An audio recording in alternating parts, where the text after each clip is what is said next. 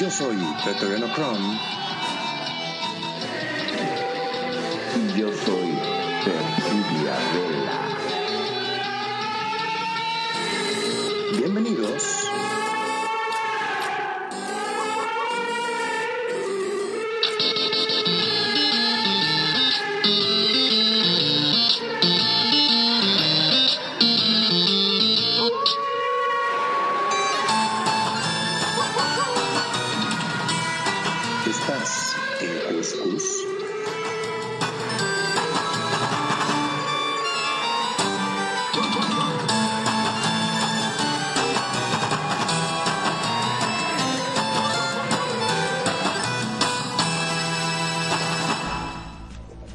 Vamos a tener un tema muy bueno, muy bueno que es de todos conocido, con respecto a lo que son las leyendas.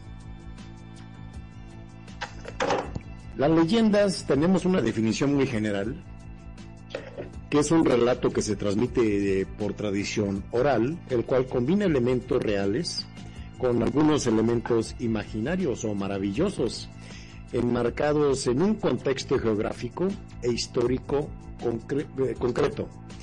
Partiendo de esta idea se, se derivan muchos estilos de leyenda. La más, la más este, eh, socorrida, la más mentada, la más eh, practicada siempre va a ser la leyenda urbana, que trata de diferentes relatos posibles que constituyen el folclore contemporáneo.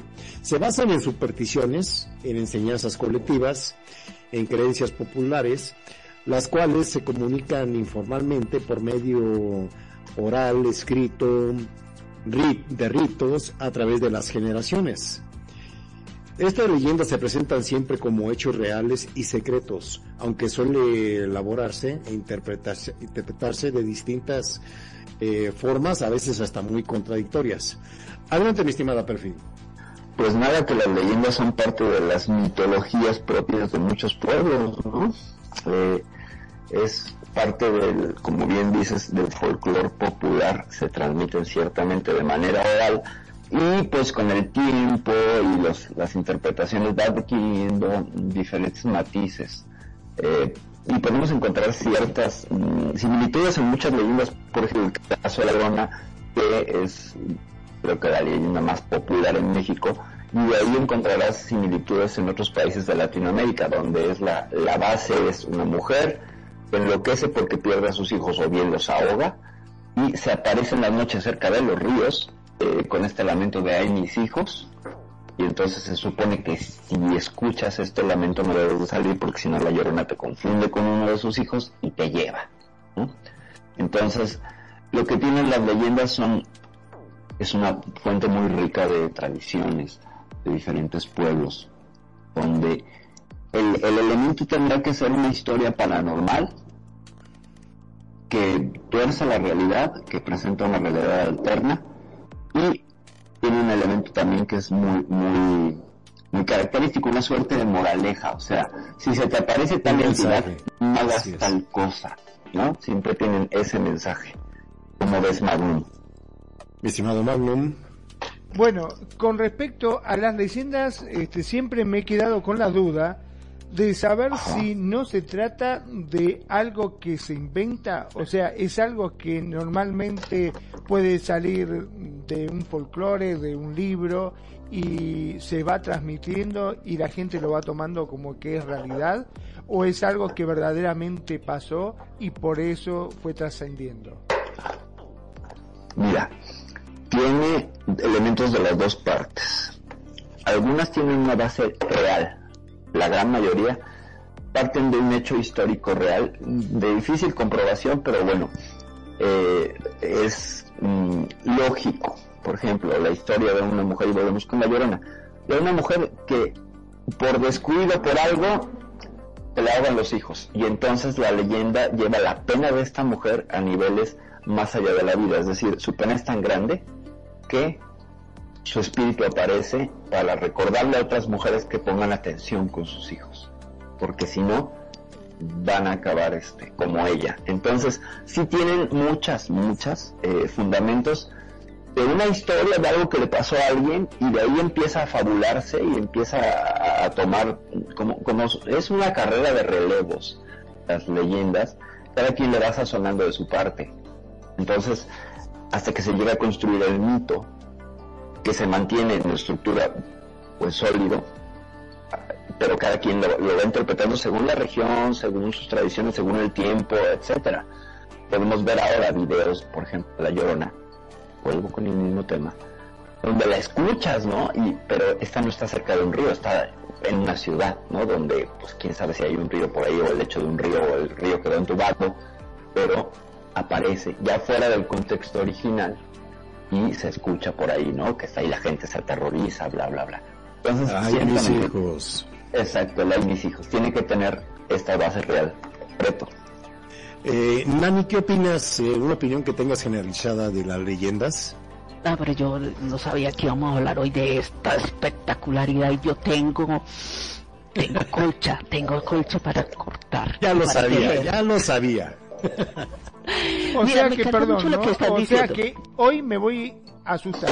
Hoy voy a... Eh, se, lo dije, se lo dije por WhatsApp, se lo dije por WhatsApp Hoy asustamos a Magnum. No, no, no, no, no, no, así tampoco.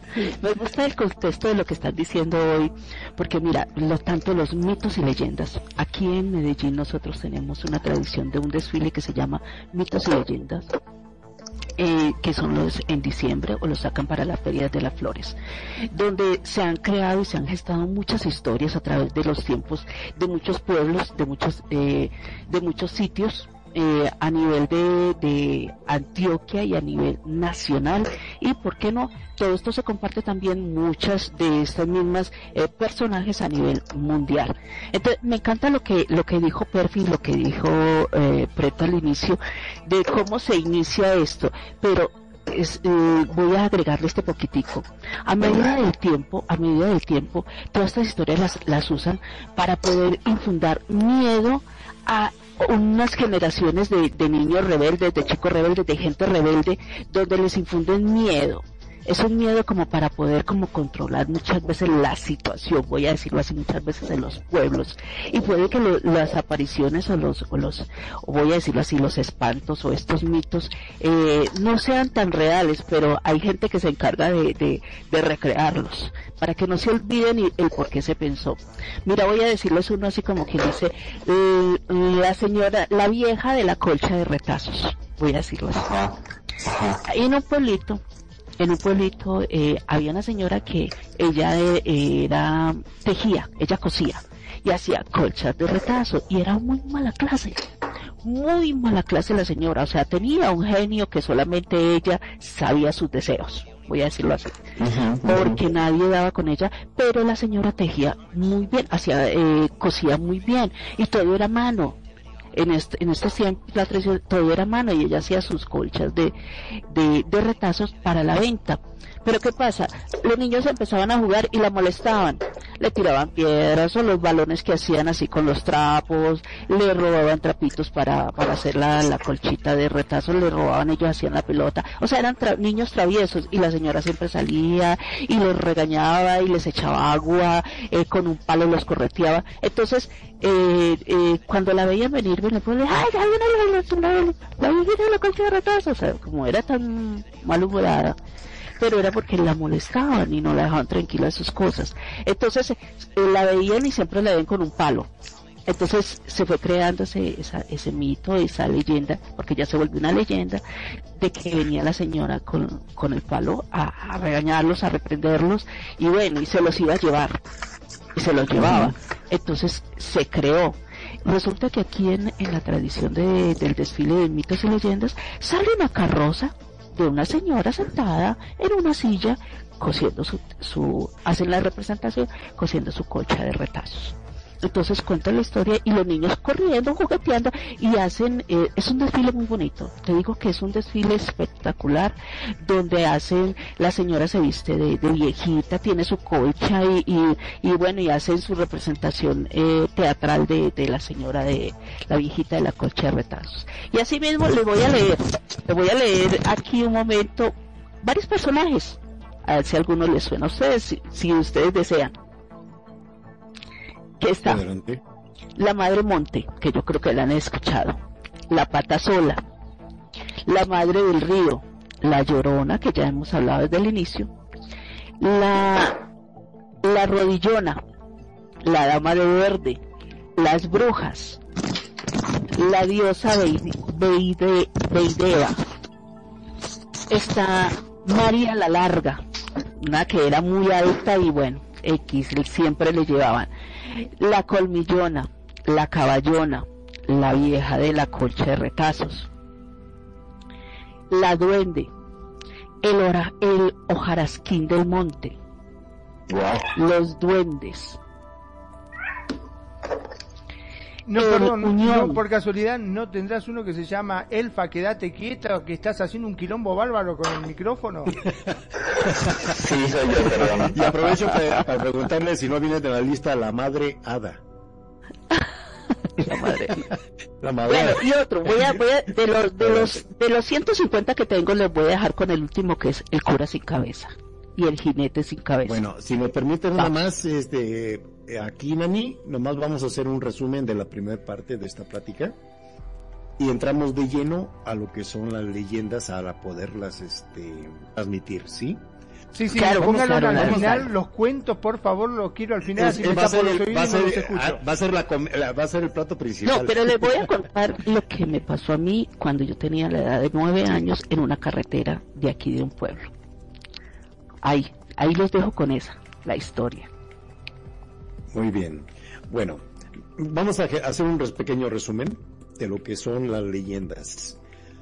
La característica de estas leyendas que caen en el, en el, se agrupan en lo que es el urbanismo, la leyenda urbana, se considera un tipo de leyenda que procede de la leyenda folclórica o tradicional, que hace referencia a historias y mitos antiguos que han sido ajustados a la época contemporánea, o sea que viene generación tras generación eh, la tradición oral de transmitir lo que es una leyenda, ¿verdad?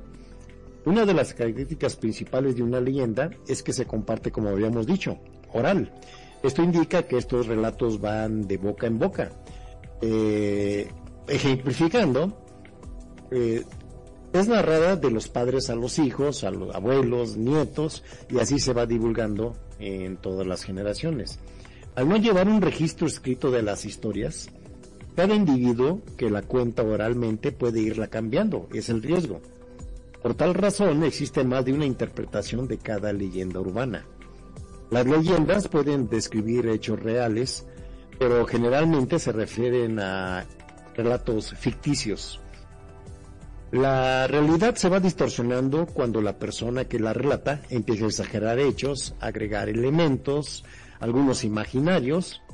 Absolutamente nadie tiene claro cuál es el principio de la historia, si son ciertas o no. El propósito de la leyenda urbana es dejar, como dijo atinadamente Perfil, es dejar una moraleja que ocasiona un impacto en las emociones y así comunicar una buena enseñanza para el día a día o mala enseñanza también, como dijo Nani. Puede aterrorizar, ¿verdad? Actualmente las leyendas urbanas también se divulgan por, por redes sociales. Hola. las herramientas del Internet han abierto una ventana para la difusión de estas historias. Em, por lo cual se han revivido a numerosas de ellas que ya se habían dejado en el olvido y también se ha dado la facilidad de crear nuevas. Vamos a poner aquí ya en corto eh, unos ejemplos de leyendas urbanas. Ahí va una leyenda, muy, muy interesante, la congelación de Walt Disney. Esta leyenda cuenta que el famoso productor del cine y dibujante, precursor del emporio, del emporio de caricaturas de Disney, estaría sujeto a un proceso de criogenia para resguardar su cuerpo en animación suspendida, dando tiempo que algún día la ciencia pueda regresarlo a la vida. Eh, La evidencia existe, eh, pero registra la incineración del cuerpo. Y es eh, donde choca si es cierto o no, ¿verdad? Se convierte en leyenda. Vamos a otro punto. Otra leyenda, el origen de la cesárea. El popular método de extracción de bebés del vientre de una mujer mediante un corte en el vientre se atribuye, según la leyenda urbana, a que el emperador romano Julio César nació de esa forma. Y realmente es que el método se realizó por primera vez en el siglo XV, luego de la caída del Imperio Romano. O sea que ahí hay una discordancia de tiempos, ¿verdad? Pero se sigue llamando cesárea. Vamos con otro, chupacabras, con sus orígenes en Puerto Rico a mediados de los 90. Eh, la leyenda de chupacabras atribuye la aparición de un animal, en ciertas ocasiones homínido, ocasionalmente cuadrúpedo también, o a veces reptiliano, reptiliano o parecido a un que permanece parasitando en los rebaños, en, el ganado vacuno, en diferentes este, regiones americanas. Y chupan los fluidos vitales y abandonan el animal completamente desangrado como rastro. Han sugerido numerosos casos de que lo han visto, pero ninguna prueba de la existencia ha habido del llamado chupacabras. Sí, pero Perfil, con tenemos- respecto, con respecto a ese particular, yo te diría que ese es un reptiliano, ese es un IT, es un extraterrestre que viene, claro, ese vino directamente a, a sacarnos nuestros animales, no, no. ¿Y sabes por qué no se sabe nada de ese? Porque Bueno, los ¿le hablas gobiernos lo tapan, yo lo tapan los ¿Le hablas gobiernos tú como tapan los yo? ¿Qué te parece si le echamos a Depredador? Claro, depredador, ese sí. Ok, adelante. Perfil. eh, algunas puntuaciones, por ejemplo, con el caso de, sí, la leyenda, el mito de Walt Disney, ¿no? Que lo congelan, que tienen su cabeza, ¿no? Hay otras historias donde dicen que tienen su cabeza eh, congelada. El tema de la criogenia, por ejemplo, con, te presenta un gravísimo problema a nivel molecular. Cuando tú congelas cualquier cosa se crean microcristales y estos microcristales rompen tejidos y uniones eh, moleculares. Entonces, tú puedes tener el cuerpo congelado, pero por dentro, a nivel microscópico, está todo eh, pues ensartado, ¿no? Está lleno de, de alfileres, digamos. Y en el momento que se descongele, esas uniones ya están rotas.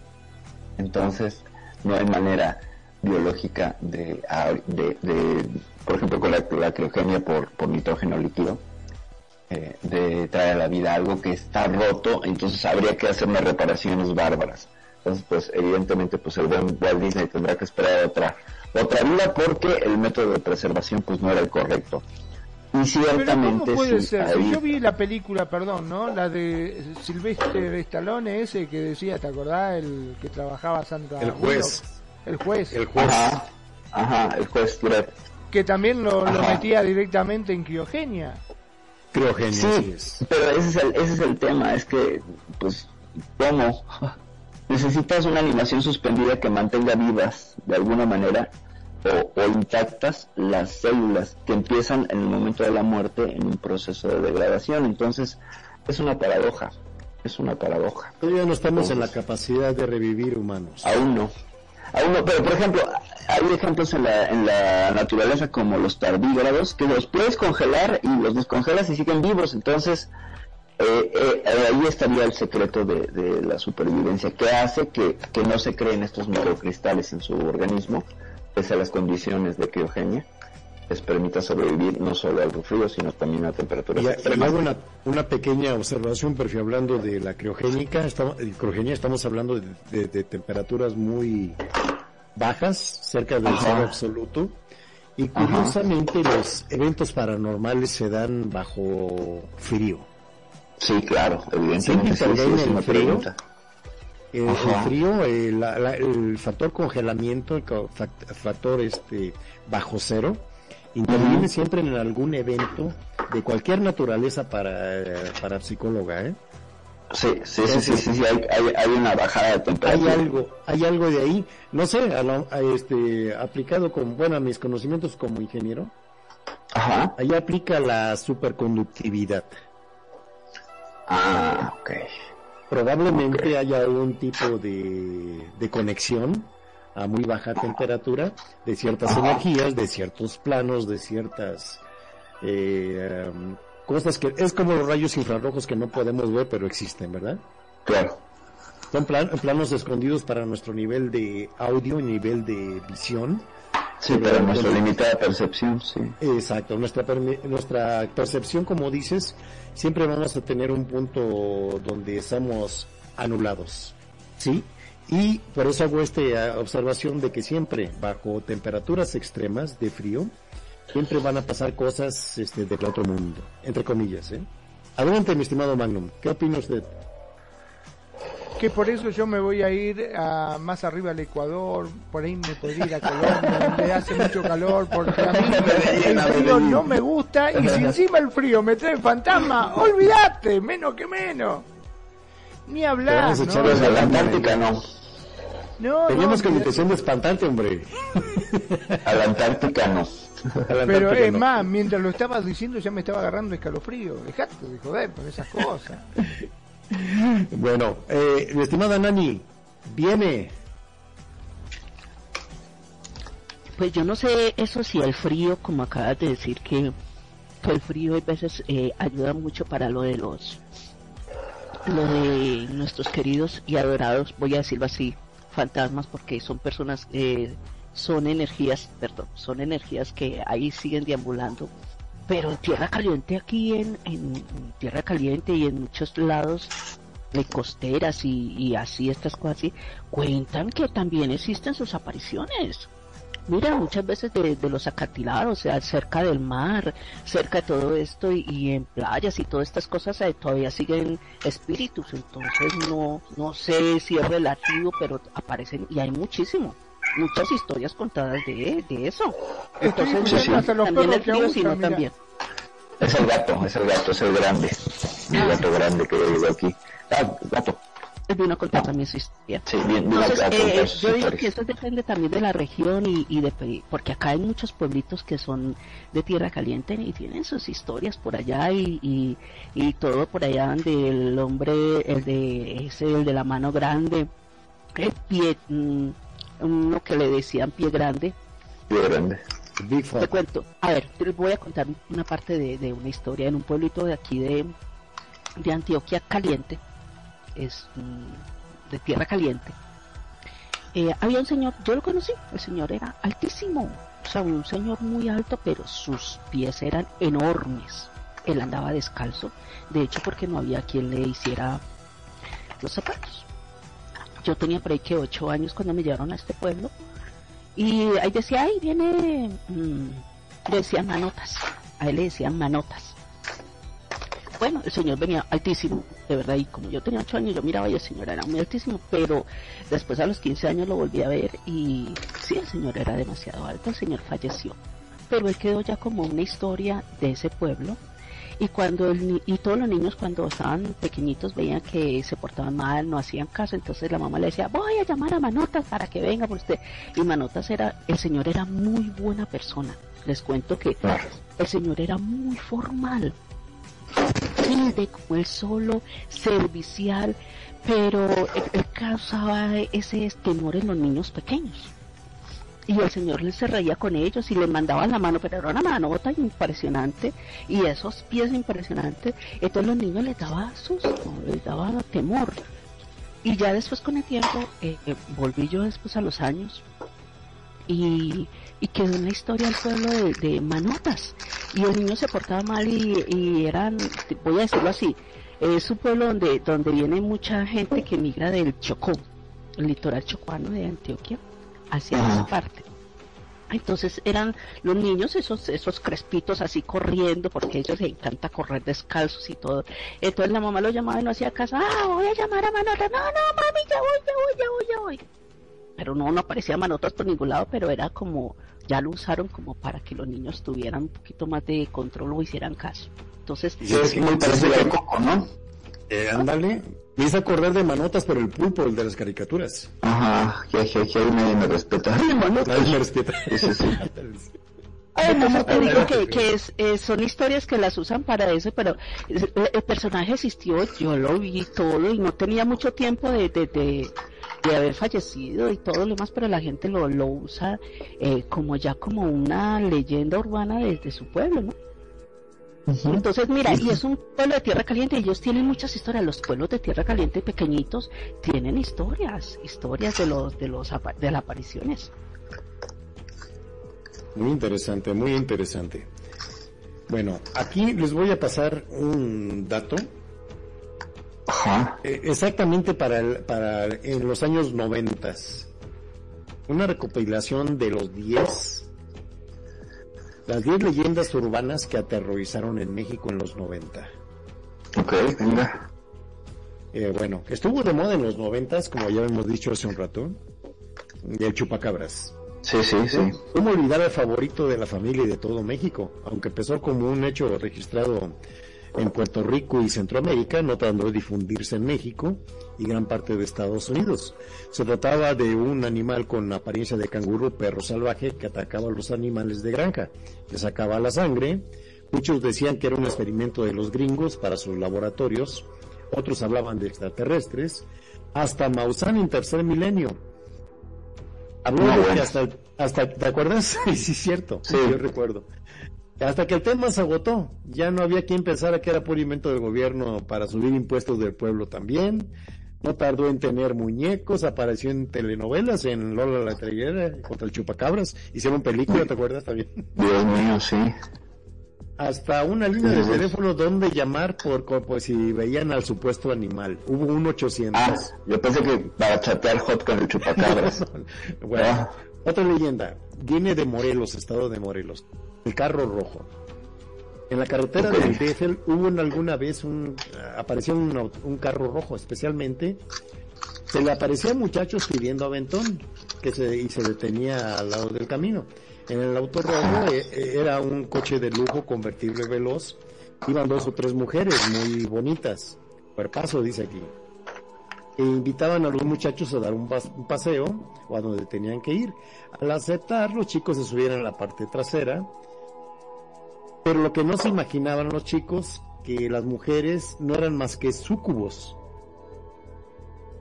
Súcubos demonios femeninos que, maña- que engañan a los hombres para seducirlos y devorarlos. En Second Life no hay esto, ¿verdad? Es ahí cuando... Aquí no hay, no en Second Life no hay. Yo igualmente por eso, como a mí me enseñó Lani, yo no no caigo ante ninguna No manejas. Si a mí viene, no, no, no. Si viene una chica y me dice, vení, subiste, llevo, no, déjame, voy caminando. Perdón, te hago la pregunta. Súculo, ¿qué es eso? Súcubo. Ajá, el ¿qué súcubo es? está registrado que es un demonio Ya, femenino. listo, listo, ya la palabra la capturo. Eh, Ah, eso se no era su culo, aquí no, se- o sea que dije, no, no, no, no, andaba con su culo, Súcubo. obviamente. Ajá. Eran tres Sí, sí, culos. sí. No, pero eso sí hay aquí, aquí sí hay demonios. Ahí- ¿Qué, qué vamos a decir? Aquí sí, claro que sí. Bueno, eh, en femenino es sucubo y en este en masculino es incubus. Se dice que estos demonios, a ver, esto te lo dejo a ti perfecto, tú lo puedes explicar Venga. muy bien. Incubus, sucubo. El incubo o incubus es el demonio con forma masculina. No, no es que tenga un sexo, los, en teoría la demonología no determina que tengan sexo, pueden cambiar o brincar. Sería un demonio de energía masculina que lo que hace es depredar eh, hembras humanas para inseminarlas y a la vez de la inseminación succionar la energía. El súcubo, que sería el contrario, un demonio en forma femenina, depredaría varones, eh, machos humanos, para succionarles la energía vital. A través del placer, se supone que son demonios, de, son demonios de la lujuria. Así es, cuando uno es muy curioso, es que tiene sucubo o incubo. No, en mi tierra le dicen que andas de calenturiento, no nada de eso. Exacto, exacto. Eh, bueno, ya saben que es aquí parte en serio y parte eh, de cómica para hacerlo más este agradable este programa. Tragicómico, este, Aquí cómico, ándale. eh, asfixiante. Bueno, ahí en el relato mm, nos dice que el auto rojo desaparece, desaparecía una víctima cada noche. ¿La curiosidad habrá matado al gato o al que, o al que pedía aventón? Lo más seguro que los que.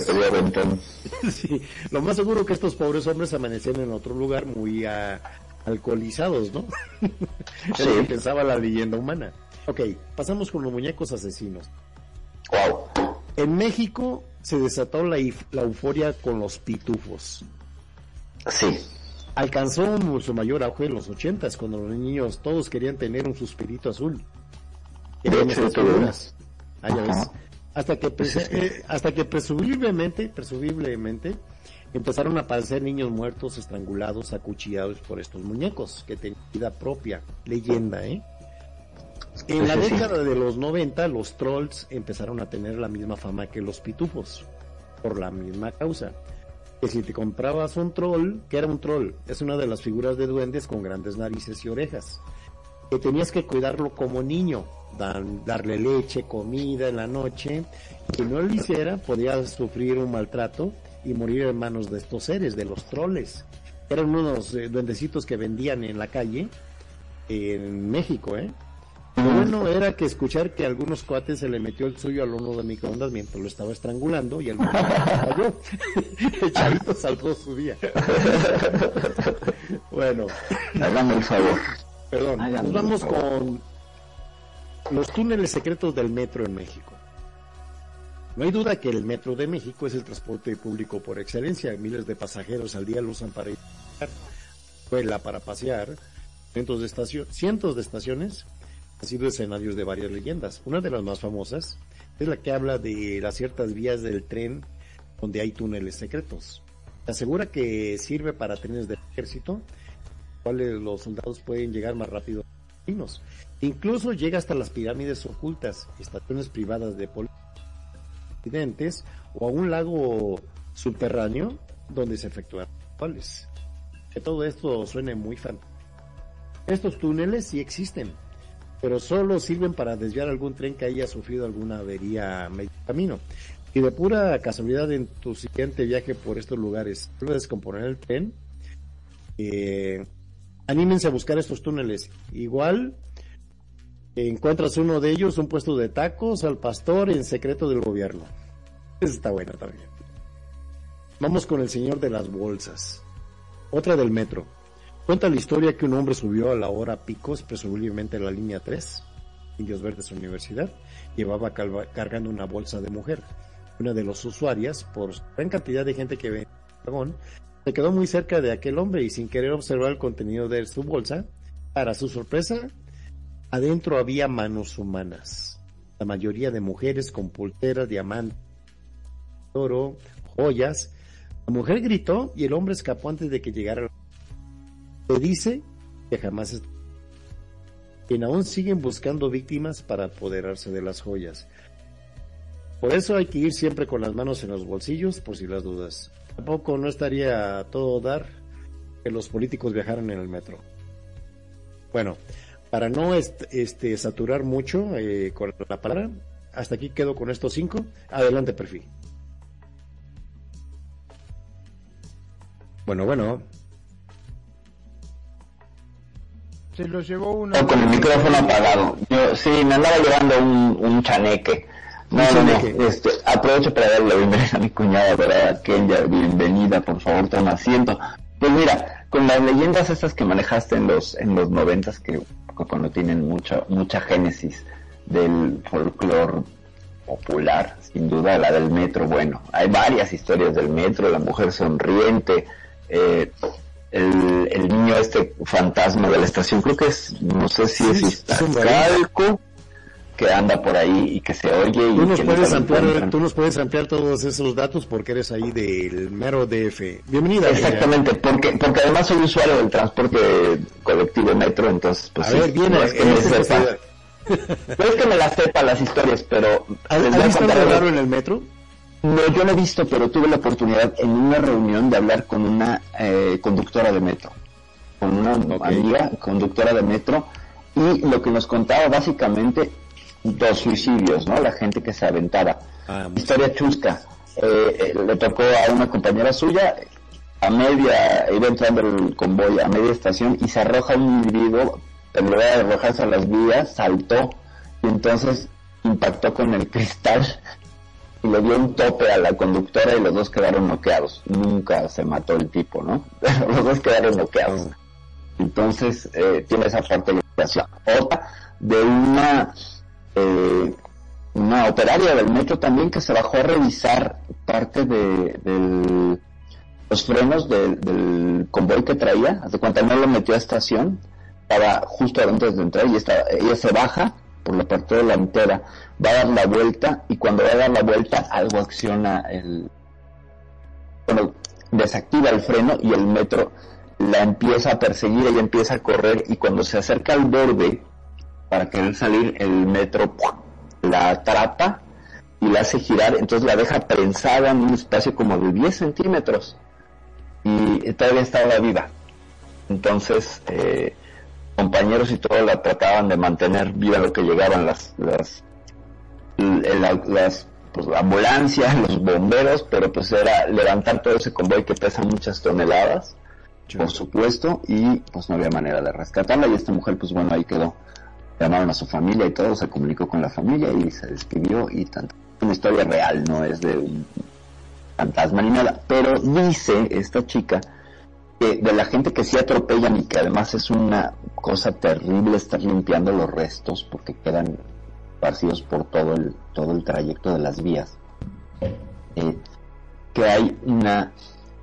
Cuando, están haciendo la limpieza, hacen una limpieza primera, si es en mediodía, hacen una limpieza primera, pero después en la noche ya entran los equipos que son especializados en recuperar todos los restos y van haciendo una limpieza así a fondo y a, a conciencia y que en ocasiones cuando están haciendo estas líneas eh, es que el metro no es que lo dejen en la estación, se sigue, entonces hay que meterse a medio túnel. Y a medio túnel empiezas a escuchar eh, los lamentos de la persona Y hay, hay quien dice que en el fondo se llegan a ver siluetas que vienen hacia ti y con, quejándose y, y que no es una cosa que cuente uno solo de estas personas de limpieza, sino muchos. Es algo muy difundido las ánimas de las personas que son las ánimas del purgatorio. ahí andan, ahí andan los túneles metidos. Sí, sí he, leído, he leído acerca de eso. Eh, inclusive han visto las siluetas de los antiguos aztecas.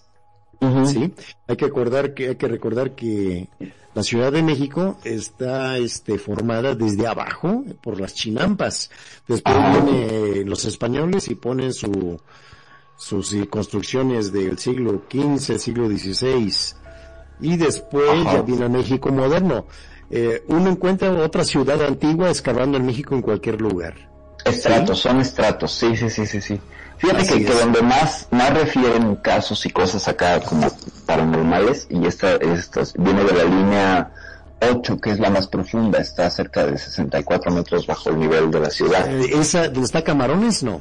Camarones, exactamente, sí, sí, sí, es una línea roja. Sí, sí, me, sí me de 1917, Polanco, todo. Te lleva, te lleva a Vallejo, creo.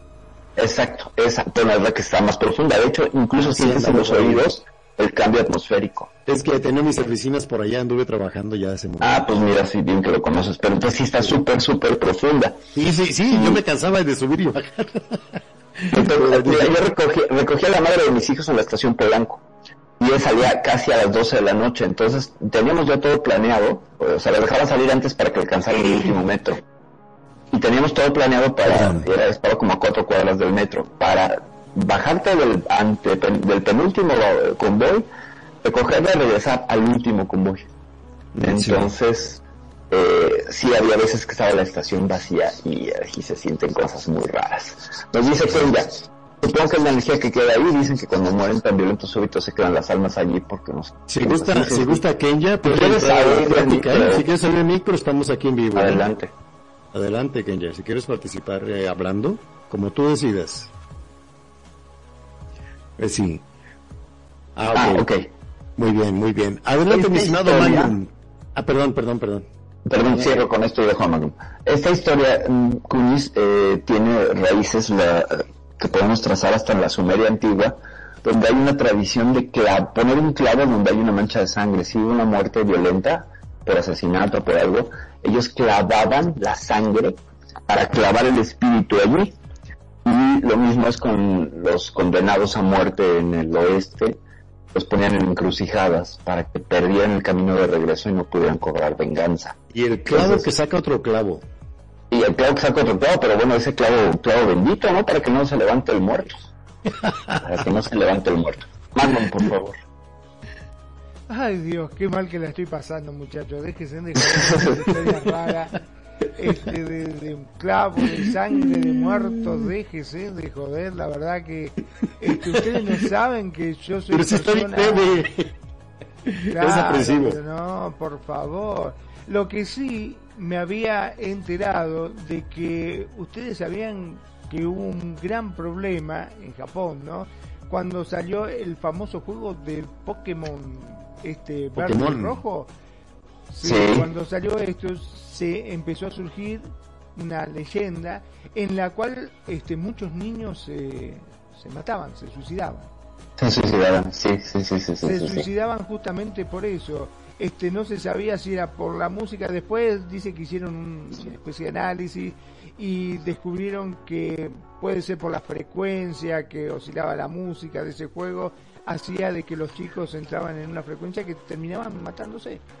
Se Este, escuchaba la música del pueblo de la banda. Ajá, la música que estaba de fondo en pueblo de la banda, en ese en ese juego y sí, los niños se ahorcaban, se aventaban de edificios, ¿no? Esto fue en las venas. los noventas. Ajá, sí. bueno, el pueblo de la banda lo conocieron los, los japoneses como eso. Aunque fíjate que esta, esta historia con los fantasmas japoneses, que son muy especiales, porque los japoneses conciben a los fantasmas en dos formas dis- distintas a nosotros. Nosotros generalmente son entidades que nos vienen a espantar en general, aunque podemos señalar un tesoro, decir adiós, etcétera.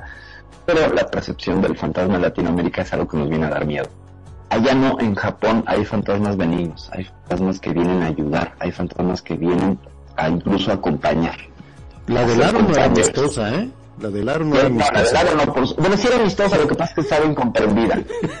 Tamara era incomprendida. O La sea, de agua, ver, agua turbia, ¿te acuerdas de la de agua turbia Sí, también? claro que sí, pero a ver. Samara, pero a ver, Samara metida en un pozo, y luego, si Samara le hubiera tocado en Latinoamérica, claro que estaría enojada porque la gente le estaría aventando monedas creyendo que es el pozo de los deseos, y luego te estaría, no chinguen, ¿no? No me están aventando monedas. ¿Quién no va a salir enojada de un pozo así? Yo sí lo haría. Invitamos a nuestros radioescuchos también a si quieren aportar con alguna película que quieren que comentemos, alguna leyenda en especial, con mucho gusto. Aquí Es la vamos a conocer, amigos. Es correcto. Eh, adelante. Nani. Ah, perdón, Ahora sí, Nani, Nani, Nani. Sí, no, pero yo, yo quiero contar una que le va a encantar aquí al señor Tacos. Yo le digo que te digo que hoy dormimos cucharitas. Yo de acá de la radio me voy a... Por gusto no me dejan ni en pedo acá. Pero no, mira, te voy a contar una que yo sé que, que te va a gustar. Dice, a mí que me aparezca dos veces. Bueno, les voy a contar que eh, donde en la ciudad que yo vivo, mm, cada fin de año nos llevaban a pasear a otro pueblo, a otro, a un pueblo. Bueno, por las condiciones económicas y que nos invitaban y bueno, y estábamos en temporada de vacaciones. Entonces las carreteras en ese entonces eran destapadas, no como hoy en día que ya las han arreglado y ya bueno, sino que uno se demoraba prácticamente casi 20 horas viajando porque las condiciones entre las curvas y todo esto y las montañas, bueno, y cuando llovía era terrible y cuando habían derrumbes eh, te quedabas dos días en la carretera mientras que venía la máquina no sé de dónde a abrir paso para que los carros empezaran a pasar.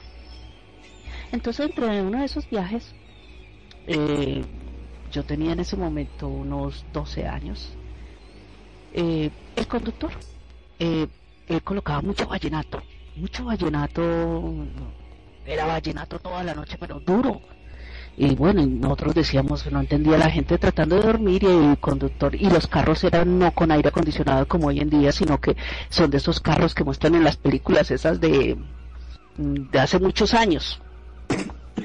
Que, que eran con las ventanillas de polvero de la carretera bueno, todo esto. Y era duro, entonces me preguntaban que por qué, y el conductor hablaba muy duro con el ayudante. Nunca entendíamos por qué era tan fuerte, el, que hablaban tan fuerte y la música tan fuerte. Pero era para no quedarse dormidos. Y tomaban mucho café. cierto, cierto momento en la carretera pararon porque habían unas luces.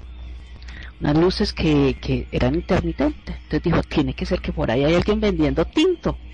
Tinto es café, un café que les venden poquito, un pocillito pequeño a los conductores. Entonces debe ser alguien en la madrugada, eran como las 3 de la madrugada. Y te cuento, uno es muy curioso, yo no dormía porque yo era pendiente de la carretera y esas curvas y eso, bueno, siempre uno andaba, eh, lo llevaban a uno y era con temor. El conductor paró.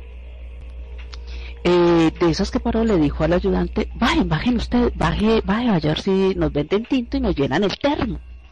Le dijo el conductor al ayudante.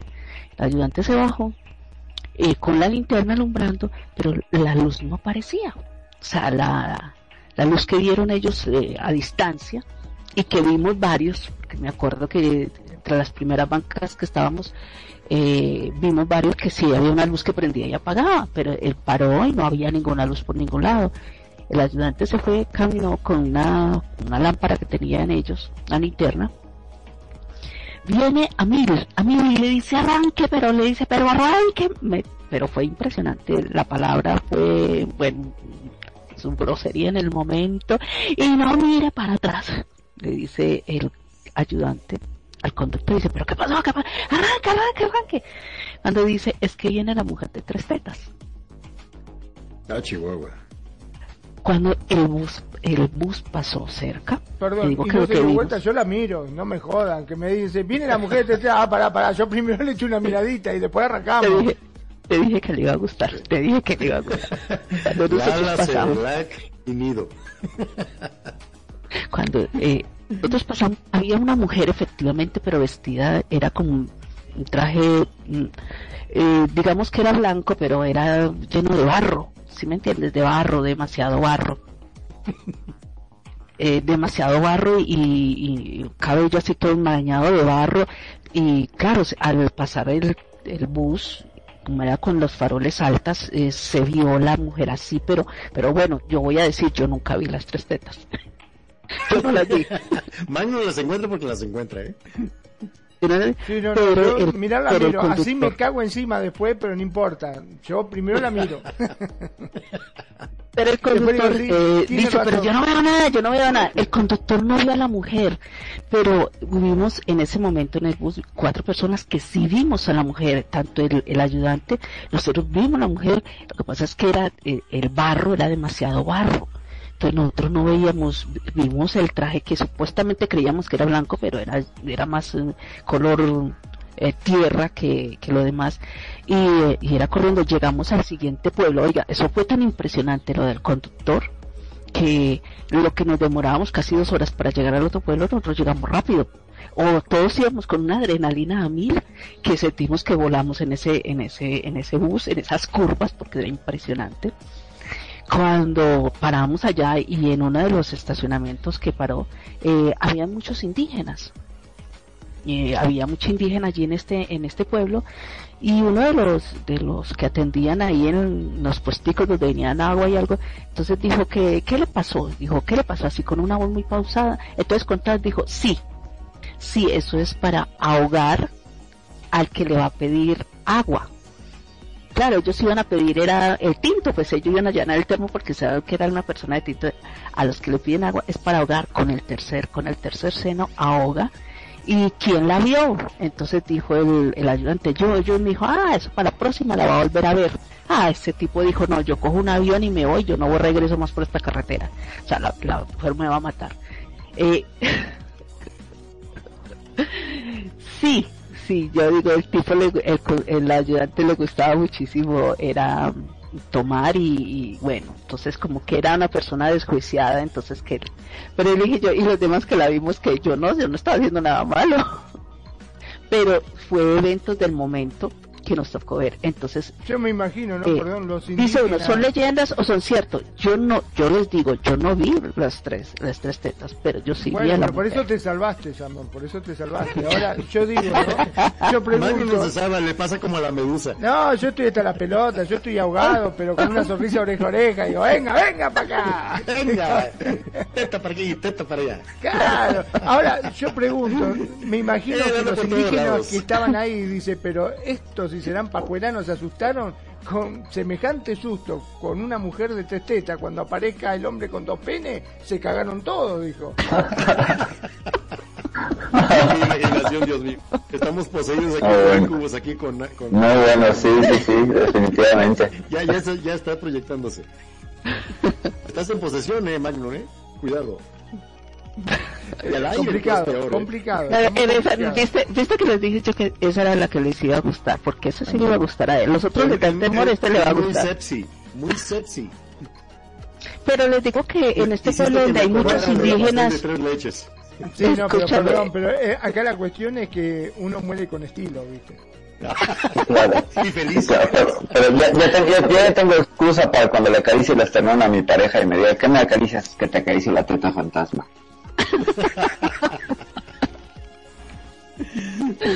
Pues vete, pues órale, llégale a tu exorcismo, te voy a decir. Exacto, dígale a tu exorcismo. No, no me estás sacando el ectoplasma. Bueno. pero les iba a terminar de comentar que en este pueblo donde hay muchos indígenas, que hay caseríos de indígenas, actualmente todavía los hay, ellos también tienen muchas historias y tienen mucho de, de, de estos eh, seres que ellos todavía dicen, mira aquí en la ciudad actualmente hay muchos indígenas que vienen de estos pueblos y ellos dicen, no, a nosotros nos, nos votó el, el, ellos les dicen el, eh, el fantasma de, de la tierra y nos hizo ir de la tierra. El fantasma de la tierra, ¿cómo así que el fantasma de la tierra? Sí, o sea, todavía como un chamán que, que si se porta mal, que si no llevan las costumbres, entonces las hace ir de la tierra. Y ellas cuentan que muchas se han venido acá actualmente. Actualmente se han venido porque eh, el fantasma de la tierra les ha dicho que se van o, o, empiezan a perecer. Les empiezan a, a fallecer, les empiezan a suceder cosas. Entonces ellas, muchas han emigrado acá y uno dice, pero es en serio, diciendo sí y ellas creen en, en esto y, y todavía siguen dándole poder a, a- a esto. Y bueno, uno como que dice, voy a decir como dicen por ahí, que las hay, las hay. Ahora, Que hablando de que las hay, las hay, ¿no? Yo pregunto, si le devolvemos el fantasma, porque acá la que jode es la llorona, acá en Argentina rompen con la llorona, llorona, nosotros le devolvemos la llorona, ¿no podemos traer el- la de tres tetas para acá? ¿Hacemos un intercambio? No, yo te cambio a Luis Miguel por Messi. No, no, no, no, no. No, no, no. Yo te devuelvo la llorona y me traigo la de tres tetas para acá. Hacemos un truque. Órale. ¿Cómo ve el perfil? ¿La negociamos? Pues ese intercambio de fantasmas está interesante, pero estaría más padre intercambiar sucesos este, ovni, ¿no? Tienen muchos en Argentina muy interesantes. Así que el folclore de, de fantasmas y así, me sé algunas cosas de duendes por allá por Argentina y así, pero es que creo que en toda Latinoamérica son las, y las historias me parecen muchísimo.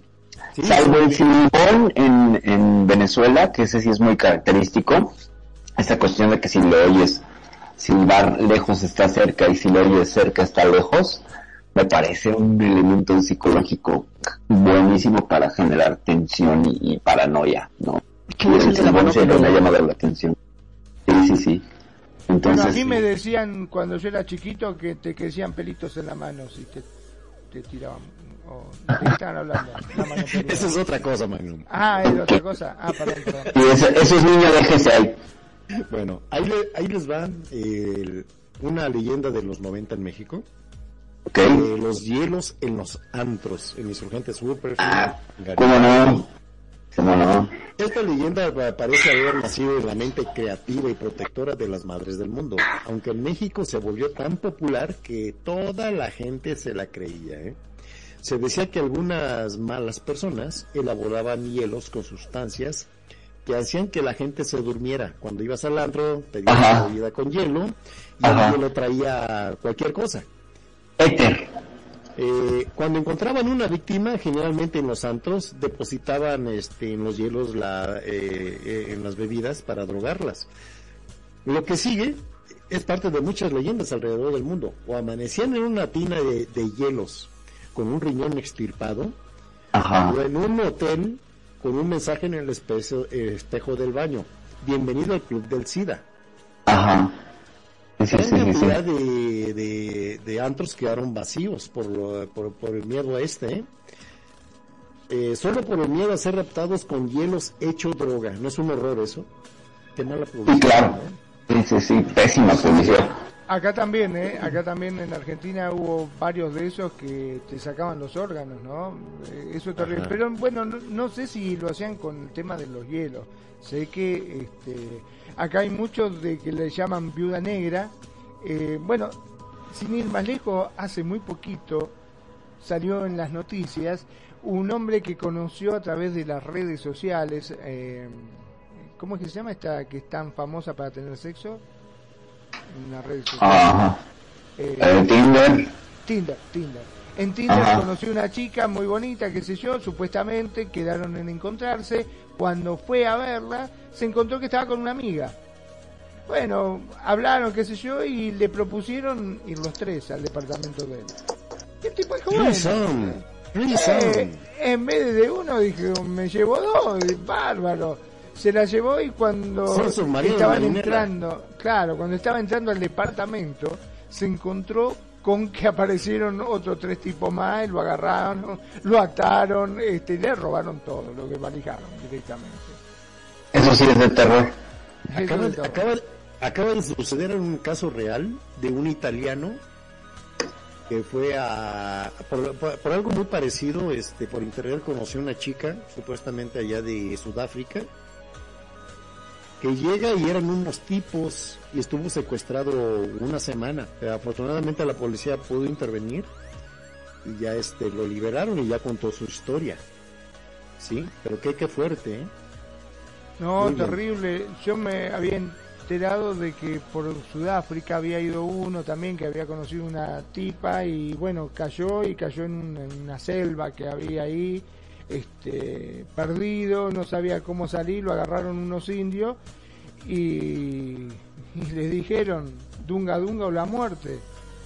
Y cuando lo que se trataba del Dunga Dunga dijo, no, déjame de joder, yo prefiero la muerte, dijo el tipo. Y dice, bueno, está bien, pero primero un poquito de Dunga Dunga.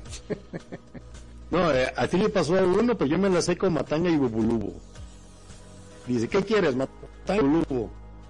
También Matanga. Ok, pero primero Bubulubo. Así de fácil lo resolvió. Así nomás. Bueno, mira, vamos con este, también con esta leyenda urbana.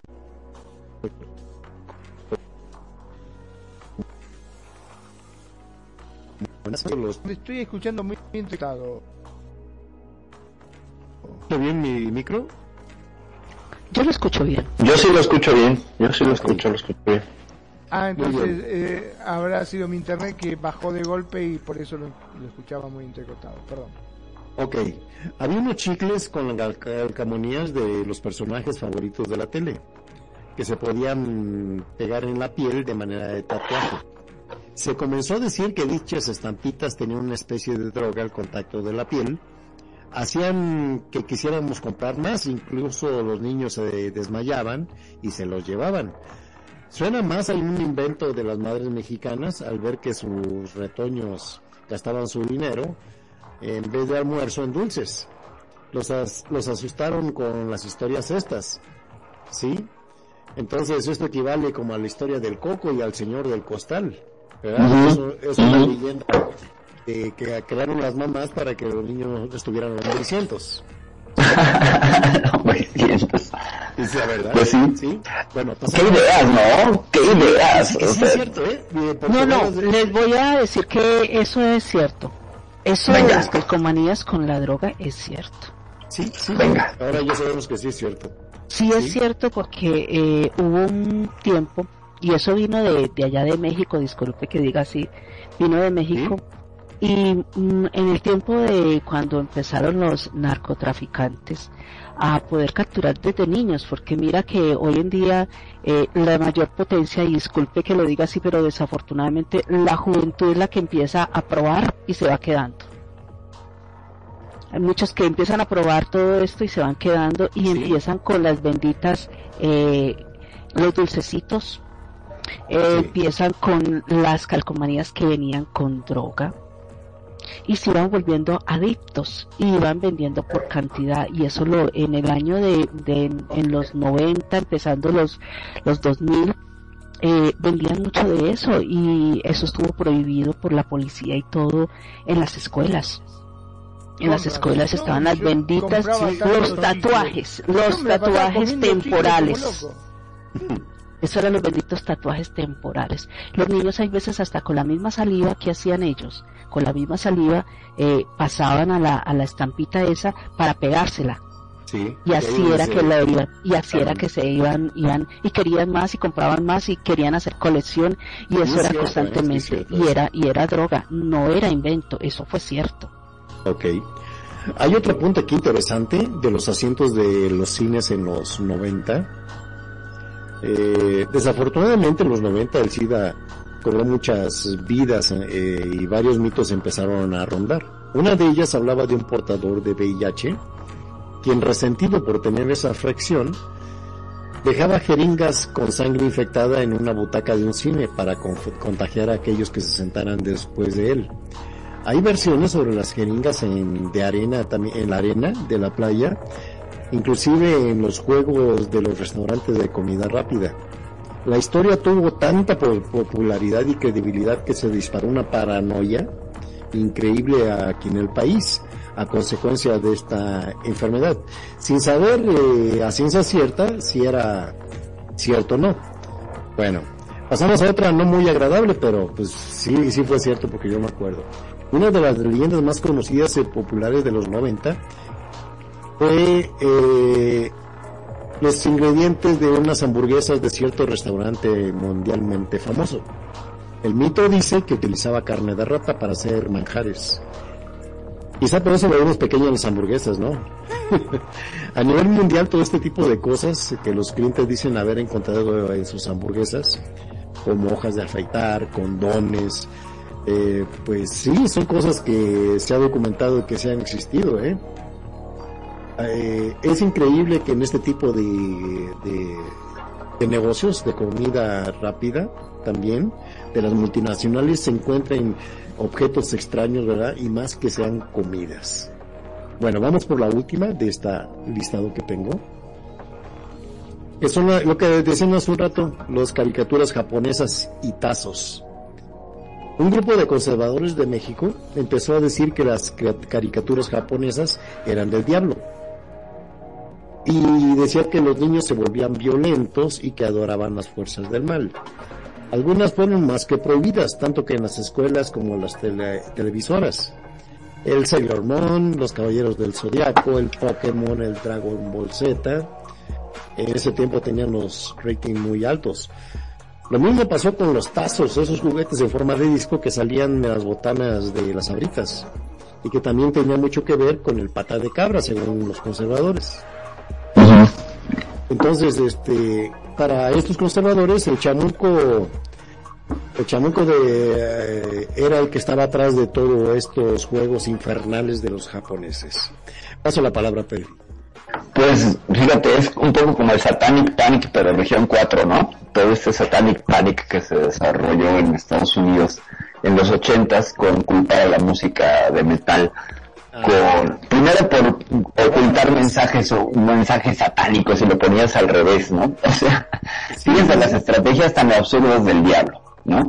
Voy a conquistar el mundo y voy a generar montones de legiones de personas que tengan la capacidad y la habilidad de echar a andar sus reproductores en reversa.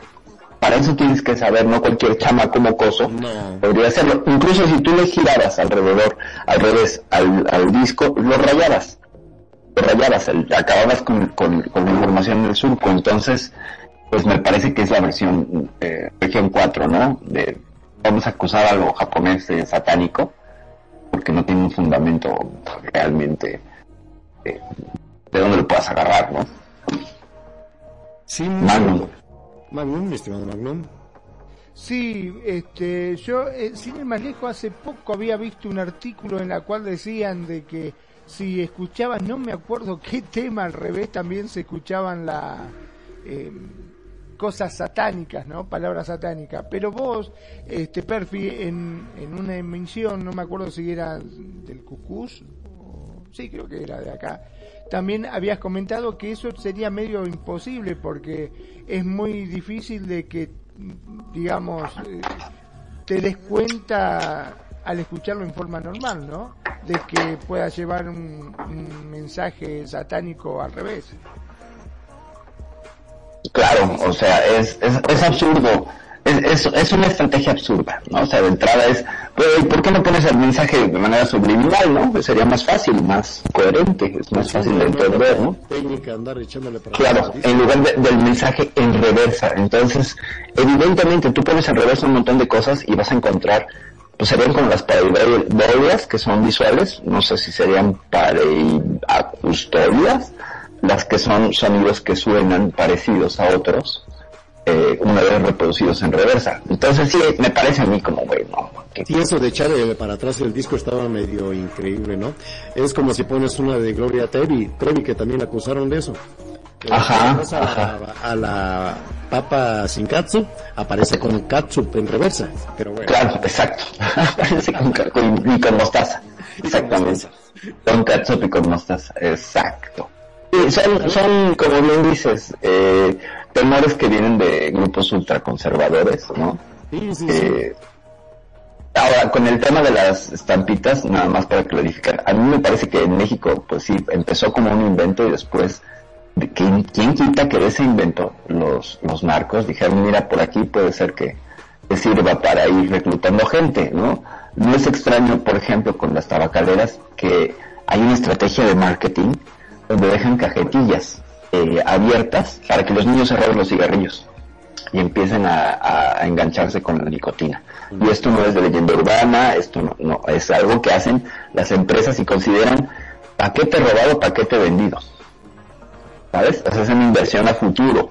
Entonces, pues no dudaría yo que tienen más o menos la misma, el mismo fundamento de marketing. También lo hacen los que venden autos. O sea, tú vas a una concesionaria de cualquier marca y hay carritos de la, para niños, de- o sea, modelos para niños del mismo modelo que le va a comprar el papá, para que el niño ande ahí subido y empiece a generar fidelidad a la marca.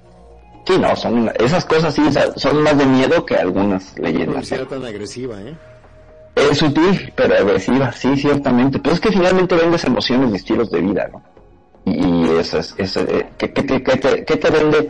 El consumo de, de estupefacientes, el consumo de las drogas legales, ya sea tabaco y alcohol, venden un estilo de vida, finalmente, ¿no? Y lo ves tú reflejado todos los viernes en tu Facebook con la gente que ya es viernes feliz, vamos a chupar, bla, bla, bla. Está tan establecido que ni siquiera eh, la gente lo percibe como que es una droga legal, ya no, o sea, es, puedo tomar, está bien, es perfecto.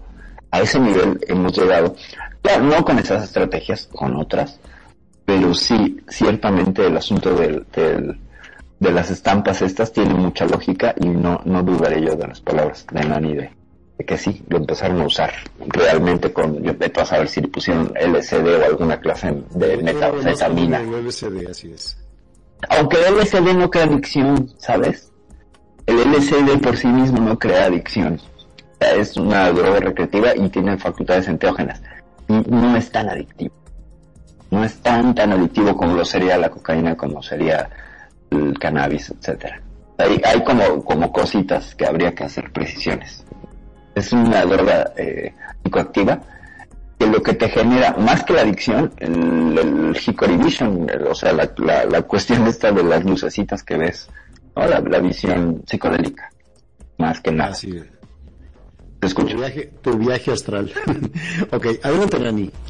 No, como lo que está diciendo Perfi, eso es hoy en día el ser humano y hay unos que tienen una ventajota de, de, de saber acomodar lo que otros han creado de pronto con, con buena fe, voy a decirlo así, con buena fe o con, o con sin ánimo de, de, de diversión y de, de, dar algo más diferente y otros lo usan eh, con otros fines y es más verídico. Hoy en día más, mm, de, voy a decirlo así, leyendas urbanas que se han creado o cosas que han creado y uno dice, bueno, será verdad o será mito y hay veces en el fondo cuando el río suena es porque los peces salieron a descanso, algo de verdad tendrán y, se han creado muchas cosas así. Mira como lo de la jeringa.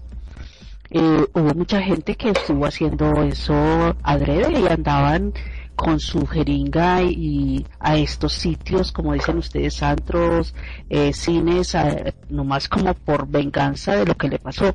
Y yo digo que, que uno dice, de pronto es mentira, no, muchos dicen hasta en el metro en el metro dice, me chuzaron y van a un, a, a un hospital y empiezan a hacerse pruebas y todo y efectivamente están contagiados.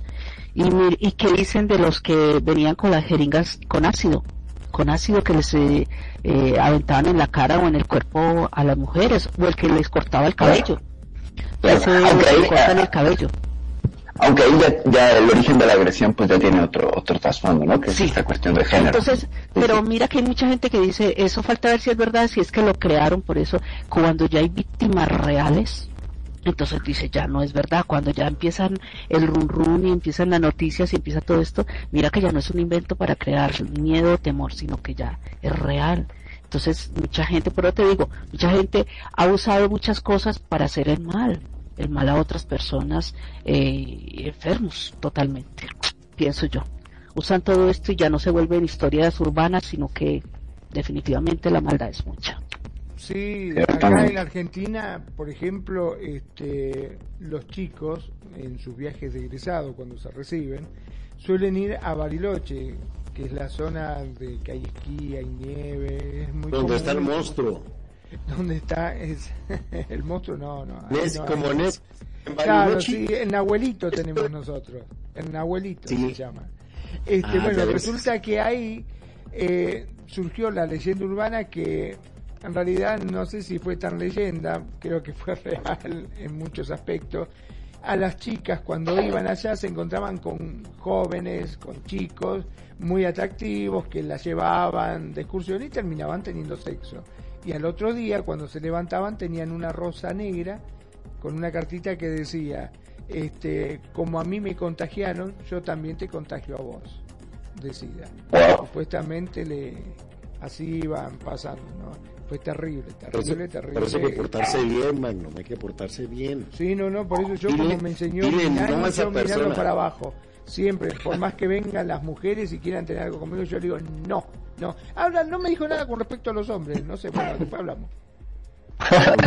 Vamos a hacer una reseña de las leyendas más célebres, pero a nivel mundial. Ok. ¿Cuáles son las leyendas más, más sonadas, más parecidas? Esta está muy parecida en todos los países, me parece. La leyenda de la niña de la curva. Ah, ya, sí, sí, sí, la, la autostopista fantasma. Es la más célebre de todas las historias de terror, ¿eh? No hay Halloween que no se escuche. Esta que no cuentes. Sí, y puede que haya, se haya, hasta se siembra pánico. Eh, eh, de una manera muy chistosa porque tenemos la costumbre eh, de reunirnos en estas fechas en RL, ¿verdad? Y hacer nuestro Halloween particular. Eh, un clásico de cualquier reunión nocturna entre amigos es contar la historia de terror, suceso paranormal o de alguien que en una reunión alguien que ha presentado al amigo del amigo que lo sufrió en sus propios huesos. Eh, la noche de Halloween no será la excepción a esta tradición que lleva sucediéndose entre los jóvenes en campamentos de verano, por ejemplo, en casas abandonadas, a la luz de una linterna, inclusive en el cementerio. ¿Sí? Entonces hay muchos relatos de, de, estos tipos y entre ellos está este la niña de la curva. Eh, como muchas historias populares se desconoce el autor y localización del suceso. Se cuentan en decenas de países la misma historia. En Suecia se le conoce como Vita Frun. En Italia, donde la llaman la Dama Bianca. Y en República Checa Pilapani. En España, el suceso paranormal protagonizado por esta joven se ha ubicado históricamente en varios puntos de la península ibérica. En la localidad sevillana de Sanlúcar, en el municipio de Ibicenco, una noche de espesa eh, eh, niebla, un joven iba conduciendo por, la por una carretera desconocida. Las luces del vehículo alumbraban la niebla que, lo que dejaba ver la niebla, ¿verdad? Su paso. Pero de repente una joven vestida de blanco apareció eh, de repente en la calzada. La chica eh, eh, permanecía inmóvil. El conductor interpretó que estaba haciendo autostop y decidió invitarla a subir. La misteriosa joven subió al asiento de atrás, aunque sin mediar palabra. Durante el recorrido, el conductor intentó entablar conversación sin éxito hasta que de pronto la joven dijo, cuidado Magnum, en esa curva morí yo. El joven, creyendo que era una broma, se, eh, se giró hacia la chica y va descubriendo que en su asiento no había nadie. Eso, ese, ese remate es buenísimo y es reusado en otra historia, también en un automóvil. Fíjense cómo el automóvil se vuelve este espacio íntimo donde no hay escape. El chofer era El- No, el, el del taxista que recoge a una mujer y que le dice que la lleve a un cementerio y que se baja allí. Y otras versiones son que la deja en una casa le dice que ahorita le va a pagar. No regresa el tipo enojado el taxista va y toca y le dicen que no que no hay nadie que esa mujer con esa descripción murió hace algunos años. Sí, esa es E- esa historia es y otra es que después de dejar eso me la mí un taxista sí. que después de dejar a la, a la, a la chica esta en el cementerio y que no regresó, cuando él arrancó el coche como a cinco minutos, se le ocurrió voltear el asiento de atrás y había un fémur en el, en el asiento de atrás.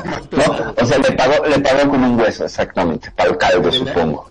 Hay, hay la leyenda urbana también de las niñas que se están columpiando en el columpio, obviamente, en, Ajá. un parque. Y a la eh, a medianoche, Ujú. un automovilista y la ve y le dice, ven niña, ¿qué estás haciendo? No, pues aquí jugando y de repente en sus ojos se le desaparece. Viene aquel ya casi le da el ataque, ¿no? Y se- Ajá, ajá. Sí. Sí, sí, sí.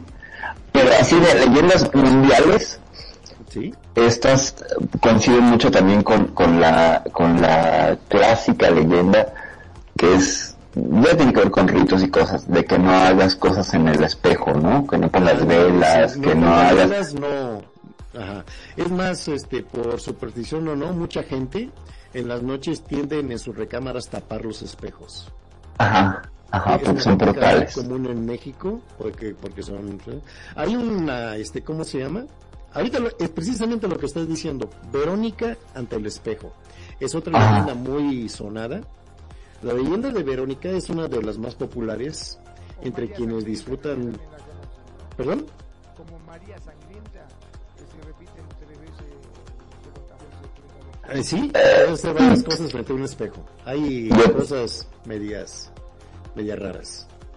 Sí, bueno, entre quienes disfrutan el escalofrío del terror en la espalda, en otras palabras traducida en el cuscus, cuando a uno le da Exacto, cosas, que le gusta cuscus, sentir el escalofrío, el miedo, exacto este origen y autoría permanecen desconocidos.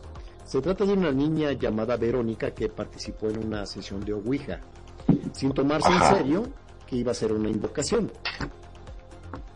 Y fue asesinada en extrañas circunstancias delante de los participantes. Según las versiones, ya que la historia varía del lugar eh, de donde se escuche, una silla salió volando de la habitación y golpeó a la joven en la espalda, ocasionándole la muerte.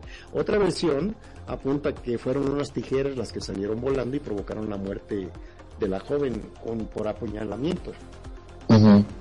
Lo que es común en todos los rituales que conlleva la historia, según si pronuncias el nombre de Verónica tres o nueve meses, nueve veces según la versión, con un libro que suele ser la Biblia o tijeras abiertas, aparece el fantasma de la joven detrás de tu reflejo y te mata. y sabes por qué te mata Porque lo invocaste. aparte, porque seguramente hay 250 personas al mismo tiempo en el mundo llamando a su número, un 800 ven Verónica. Entonces, llega un momento en que sí, evidentemente se le sube, se le sube la bilirrubina a Verónica y viene ya harta como Samara. Hay que juntar a Samara y a Verónica y hacemos un equipo y luego las entrevistamos. ¿Qué les parece? Una- que nos platique su ¿Te acuerdas que experiencia. hace un rato las innombrables, no? Exactamente como las innombrables, claro. Sí, sí, sí, Otra de por las supuesto. versiones más extendidas de este tema es el espejo que se empaña y aparece la fecha de tu muerte. Oh, esa no me la sabía. Es ese mismo día, en, en ocasiones. También se dice que al pronunciar Verónica frente al espejo, cierto número de veces, las puertas y ventanas de la habitación se cierran y la figura de una joven te acaba asesinando. Como vulgarmente dicen la curiosidad, mató al Magnum. Digo al gato. Yo sé que Magnum no lo haría. No lo A ver, haría. Magnum. Yo, yo conocía una, pero ok. Ah. No, no lo nombres, no lo nombres. No le invoques, ahorita nos va a asesinar a todos. Está loco vos, mira si se me aparece. No, olvidate. Aquí, aquí te la exorcizamos, no te preocupes. Que la exorcizamos. Pues está para que no le pongan a la hija Verónica. Ni la otra, ¿cuál es? Tamara, ¿qué fue lo que dijo Perfil? No, Samara, Samara, Samara. Son, son historias muy nombradas en el mundo, en el argot español, ¿eh? Yo les quiero, yo les quiero compartir el, el cómo es la génesis de una leyenda, de una historia de un mito urbano. Eh, esto es real, esto es de la protagonista, se los comparto, le voy a resumir. Tendríamos como mm, 18, 19 años y los grupos de jóvenes que nos juntábamos en un parque que está aquí detrás de mi casa, su casa. Eh, éramos de dos secciones de edades diferentes, los que estábamos de los 16 a los veintitantos y, los de abajo de 13. Entonces, evidentemente, como buenos depredadores buleros, pues ah, los traíamos de encargo, ¿no? O sea, les hacíamos todo tipo de bromas. Pero en una de tantas ocasiones, hay aquí en la colonia, esto era una hacienda, una hacienda en épocas de la revolución, la hacienda de las rosas, y esta parte donde, donde yo vivo serían las caballerizas. Y cuentan las leyendas y así, que en las caballerizas, eh, al caballerango, una noche los caballos se alebrestaron y lo acabaron matando y entonces su fantasma anda por ahí. No, pero esas son más que nada leyendas. Y nos juntábamos en una cerrada, porque es una serie de cerradas, o dan de cuenta como, como letras P, eh, así están distribuidas las casas, y en medio está el parque, o sea, tiene pesa alrededor y está el parque. Entonces de cada, de cada cerrada emigraban, ¿no? Jóvenes para juntarnos en una de las cerradas que tenía como esta aura misteriosa porque era una doble T. Y la parte más escondida sí se veía tenebrosa, era una casa que habitaban unos señores ya grandes y tenía poca iluminación y un árbol muy grande y todos los elementos para que se viera de terror. Entonces nos juntábamos enfrente, como había muy poco tráfico, solo el tráfico local, y nos sentábamos a contar historias de terror. En una de esas que estábamos contando historias de terror, un amigo mío, que después fue mi socio, un par de negocios, para que vean el nivel de, de, de conversación que tenemos este hombre y yo, eh, estaban contando historias de, no, que una vez encontraron un rosario y bla, bla, bla, y entonces me mira mi amigo y saca de su bolsa un rosario, y me mira con la cara de, mira, tengo el rosario, ¿no? Y entonces le digo, vas, ¿no? Entonces él toma la palabra y empieza a añadirle y a decirles que no hablen de esas cosas porque se les puede aparecer un rosario. Y entonces es tan hábil para arrojar el rosario por atrás de su espalda que tome una altura, haga una parábola y caiga en medio del círculo. Les cuento cómo salieron todos. bueno, se espantaron. Tomaron el rosario y nosotros entre risas y de aguantarte y decidieron enterrarlo. Entonces nosotros dejábamos que ellos llevaran la narrativa y, y así se vio desde el principio. Éramos tres los grandes, eh, Héctor, una servidora y Fernando. Les digo los nombres para, porque después tienen participación en esta historia. Entonces, entierran el rosario. Eh, se paran todos, se van a dormir, que qué miedo, que no sé qué. Y nos juntamos, evidentemente, Héctor, Fernando y yo. ¿Y qué vamos a hacer? Y le dice Fernando, pues yo tengo ahí unos huesos de un, de una barbacoa que hicieron. Y Fernando siempre ha tenido habilidad con las manos y para el arte, de hecho ahora es restaurador de arte. Y dijo, yo voy a hacer una preparación. Entonces agarró, escribió el número 666, lo metió en, en, en té de manzanilla, el papel se hizo como viejo, como esta tonalidad amarillenta.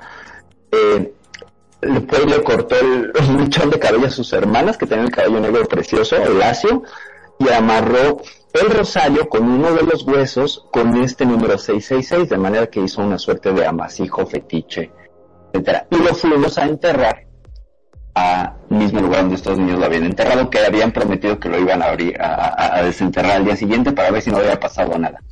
Y entonces, de camino a, a enterrarlo, me acordé que tenía unas, unas piedras eh, que son para insonorizar, que si tú las raspas huelen a azufre. Y entonces pues me traje una de esas piedras, la molimos y la pusimos. Les platico al día siguiente como a las 7 de la noche cuando se juntaron todos para desenterrar este asunto que sacaron parte del rosario que estaba puesto estratégicamente para que saliera primero las cuentas y luego se viniera todo el fetiche. Cuando gritaron, corrieron, salieron por piernas, tenían las caras de terror y si ustedes dicen, bueno, ya acabó la broma, no, allí no acabó la broma. Decidieron entonces consultar.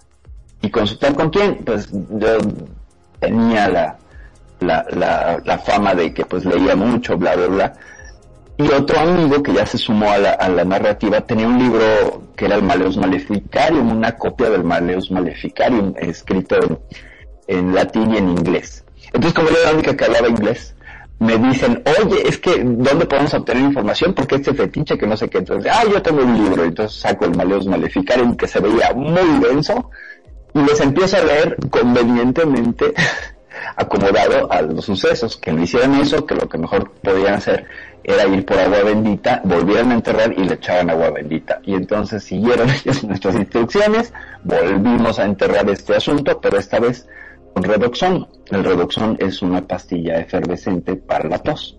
Le pusimos, juntamos dinero y le pusimos suficiente redoxón para que cuando le echaran el agua bendita, aquello hiciera, no. Entonces, Como el que pues, tal cosa sucedió, esto al tercer día, volvieron a entrar en pánico y a uno de ellos se les ocurre la brillantísima idea de usar eh, limones, porque se, alguien le había dicho que si ponías un limón en agua bajo tu cama y, y aparecía este, de alguna manera turbio, te estaban embrujando, y van y me piden los limones a mí, y mi amigo Fernando, que siempre ha sido hábil, pues ya traía una aguja tinta para inyectar los limones. Primero los golpeamos para sacarles algo del jugo porque lo estaba rechazando. Y le regresamos sus limones. Y cuando metieron, en el tiempo, la osmosis iba a ser el trabajo de, resumir todo lo negro. Y al tercer día, los- o al cuarto día, al amanecer del cuarto día, pues estos tres chavitos que eran los principales, estaban más que espantados.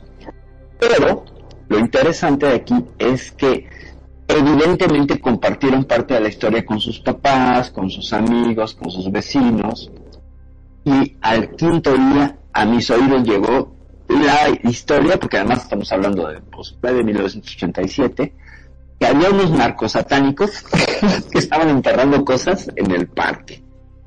Y a partir de allí, como 15 años, estaba la historia de que en cierto árbol hacían ritos satánicos. Esta historia se las comparto de mi vida real y evidentemente después ya nos tuvimos que revelar y descubrir para no meternos en más problemas. Nos odiaron y luego querían hacer una sesión de Ouija que también estaba ya todo preparado para que volaran cabezas íbaras que hacía un amigo. Ya no nos, ya no nos dio tiempo de hacer esa, esa broma, extender esa broma. Pero justamente fíjese como que de una broma y de la observación de gente, o más bien la interpretación de las personas, ya estaba todo puesto para que fuera una suerte de leyenda local, ¿no? Y sí se contaba y decían que a cierta hora en el parque gente encapuchada, estuvo encapuchos sábanos, acompañados de un perro gigante y era un perrito chiquitito el de uno de mis amigos. O sea, cómo, cómo llega todo, ¿no? A, a, a exagerarse. Pero bueno, esta historia se las quería eso, compartir. crea, eso crea una leyenda, ¿eh? Claro, Tiene claro, todas las bases para convertirla en una leyenda. Claro. Y se fueron dando sucesos que se acomodaron de manera propicia para ir sumando cosas a la narrativa. Vaya, yo no te manejaba estos términos ni de loca, pero lo que sí es que tenía mucha, pues la inventiva que tiene uno cuando tiene más serotonina en el cerebro, ¿no? Entonces, eh, cómo se fueron acomodando los, los, los ladrillos para la narrativa popular. O sea, ya éramos un grupo de narcosatánicos encapuchados, ¿no? En los ochentas no se usaban capuchas, no, el judío no estaba tan de moda. Y además acompañados de un gran perro negro, cuando era un perrillo ahí, este ratonero, blanco con negro. ¿Y cómo, cómo, cómo se, se, se da la génesis de una, de una, de una leyenda, no? Entonces, Lo ¿cómo interesante. dirían nietos? ¿Cómo dirían tus nietos? Cuenta la leyenda que hace mucho tiempo, en aquel parque, allá en ese Exacto. árbol, unos jóvenes hicieron una broma que a la larga les salió de las manos y se volvió Exactamente. Ellos creyeron que no hicieron nada, pero sí quedó ahí el mal. Exacto, y los persiguieron y acabó convertido, uno de ellos acabó convertdo en elfa y ahora es locutora de terror en una estación de radio. Ah, ¿Viste? ¿No? La leyenda lo cuenta. Exactamente. Otra historia, Nani, viene. No, no, no tengo más historias, estoy escuchando nomás. Bueno, Les- Ahora, perdón, ¿no? Pero yo me, siempre me quedé con una duda. Si se supone que los cementerios es tierra sagrada, tierra consagrada, que está súper bendecida y no sé cuántas cosas más, ¿por qué siempre pasan todos los fantasmas y todas las cosas raras pasan en los cementerios? es raro eso. Ahí tienes el evento que tuvo Facundo, ¿te acuerdas, Perfil? Sí, sí, sí, sí, este conductor de televisión. Eh, había un programa, no me acuerdo cómo se llamaba el programa de Facundo en los noventas, pero en una de tantas dinámicas que hacían para generar rating y audiencia, se fueron a meter a un cementerio y eh, con una cámara en infrarrojo están grabando. Les había dicho que en ese cementerio se apareció una niña, que bla, bla, bla. Y entonces de pronto ven una silueta de una niña eh, en unas en unas lápidas y entonces se empieza a acercar este hombre Facundo y le dice, hey amiga, niña, hey amiga, y se acerca tantito a la cámara y la niña está como de espaldas, pero en una de esas, hey amiga, voltea y se le ven dos ojos brillantes y la, la reacción del, del conductor le dice, ay, no seas pendejo, y sale corriendo como alma que lleva el diablo. Y evidentemente esto en la televisión no fue tiempo antes de que No. Eh, no sé si fue falso actuado o no. El hecho es que en ese momento pues era una, era una, era un hito este, completamente nuevo en la televisión. Quizás traído de la televisión japonesa, que son muy dados y tienen tradición Sí, de programas de, de, de terror y que es uno de los programas con más rating. Pero el hecho es que la actuación todo les cuadró perfecto. El movimiento de la cámara que se quita cuando voltea la, la, la niña esta con los ojos brillantes, hay que recordar que los seres humanos parecemos de tapetum, que es esta, eh, este tejido que tiene los gatos y los perros, por ejemplo, que sí permite que se refleje la luz, entonces a ellos sí se les ven los ojos brillar, pero nosotros carecemos de tapetum. Entonces, así a un ser humano le, le alumbras la cara, no vas a encontrar ese brillo y eso le dio una característica supranormal ¿no? a, la, a la chica. Entonces, eh, ese es el suceso con Facundo que marca un hito en, en la pues, televisión de cazadores de fantasmas y de cosas. Porque como fue el primero, el primero, tuvo muchísima repercusión y causó, bueno, terror, terror por muchos lados y que era la prueba definitiva de la existencia de seres paranormales, bla, bla, bla. A mí siempre me llama la atención que los seres paranormales, cuando son algunos dem- o son demasiado sólidos, o siempre hay la posibilidad de las otras tres paredes que no vemos cuando está la, la cámara en acción, ¿no? Siempre hay sí. atrezzo ahí detrás. Gracias. Los invito a que Vale. vean por ahí en YouTube este el caso de Josué, Josué, el de la mano peluda. el de la mano peluda. Ah, Sí. ok. Ajá. Eh, va- vamos a relatar ese perfil, está dale, dale. muy interesante. En México siempre ha habido eh, afición desde tiempos mem- memorables de la radio. Ha sido un ícono México en cuestión de radio, telenovelas por radio, emisiones en radio y hasta la fecha se sigue manejando mucho radio en México, ¿eh? Es correcto. de la web, este, mucha publicidad, mucho todo. Como que nos quedamos acostumbrados en México a usar la radio, ¿verdad? Ahí. Bueno, ahí hubo un programa que sigue hasta la fecha con otros conductores, eh, que se llama a las nueve de la noche La Mano Peluda. Una... Es a la una de la mañana. Ah, perdón. Ok. Ese programa es, haga de cuenta, el cuscús. un formato muy parecido, eh, pero ahí era en vivo, hablaban los radioescuchas y les atendía al teléfono y daban sus relatos. Para esto, habla una persona de nombre Josué, muy compugido, muy llorando, muy que no sabía qué hacer, que quería hablar con el titular del radio al, al aire. Eh, Sainz apida, ¿no? El, se apidaba. Juan Ramón Sáenz. Juan Ramón Sainz, ok. Y un programa de casi eh, gran parte de México lo escuchaba, ¿eh? Es un programa serio de relatos para... Sigue teniendo mucho rating, mucho. Tiene mucho que no lo escucho, fíjate. Voy a, voy a verlo. Y, eh, precisión nada más antes que continúes, ahora están eh, Ignacio Vidal y, y una chica, no me acuerdo el nombre de la chica, que fueron parte del equipo técnico de Juan Ramón Sáenz. Ah, mira, no y continúan con, con- continúan con el legado, es, se transmite a la una de la mañana, de una a dos de la mañana y los fines de semana hacen una suerte de maratón hasta que aguanten y a veces se avientan hasta las 3, 4 de la mañana contando Wow, historias, no historias, sabía. historias. Antes era Sí, sí, sí. de la noche, ¿eh? Era temprano Sí. a las nueve. Y ahora es mucho más tarde, viene justo después de un programa de ángeles en esa estación, no encuentro con tu ángel. Ajá, sí, no, no, no. Eh, la estación es de un corte muy conservador, pero ellos también ya están como muy en una línea muy conservadora, pero los relatos de la gente siguen siendo fantásticos. Continúa. Bueno, este tipo habla llorando de que no tenía paz.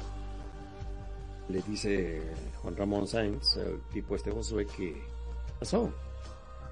Es que dice que hizo un pacto diabólico para tener dinero, para tener muchas cosas, pero que en ese pacto tenía que estar firmado con sangre y para ello tuvo que asesinar a su abuelita. ¿Sí? Entonces se queda todo el todos en la radio así como que ¿qué onda, no? Y el locutor todavía sorprendido le dice, ¿es en serio lo que me está diciendo? No, pues que sí. Bueno, no les hago largo el cuento para tener más agilidad. Eh, Juan Ramón Sáenz pidió verlo, él dijo que era diabólico, que así tenía pacto que podía ver a aquel y que bla, bla, bla. Y quería la ayuda. Bueno, ¿cómo te podemos ayudar? Este, vamos a vernos. Ok, yo te voy a decir cómo nos vamos a ver.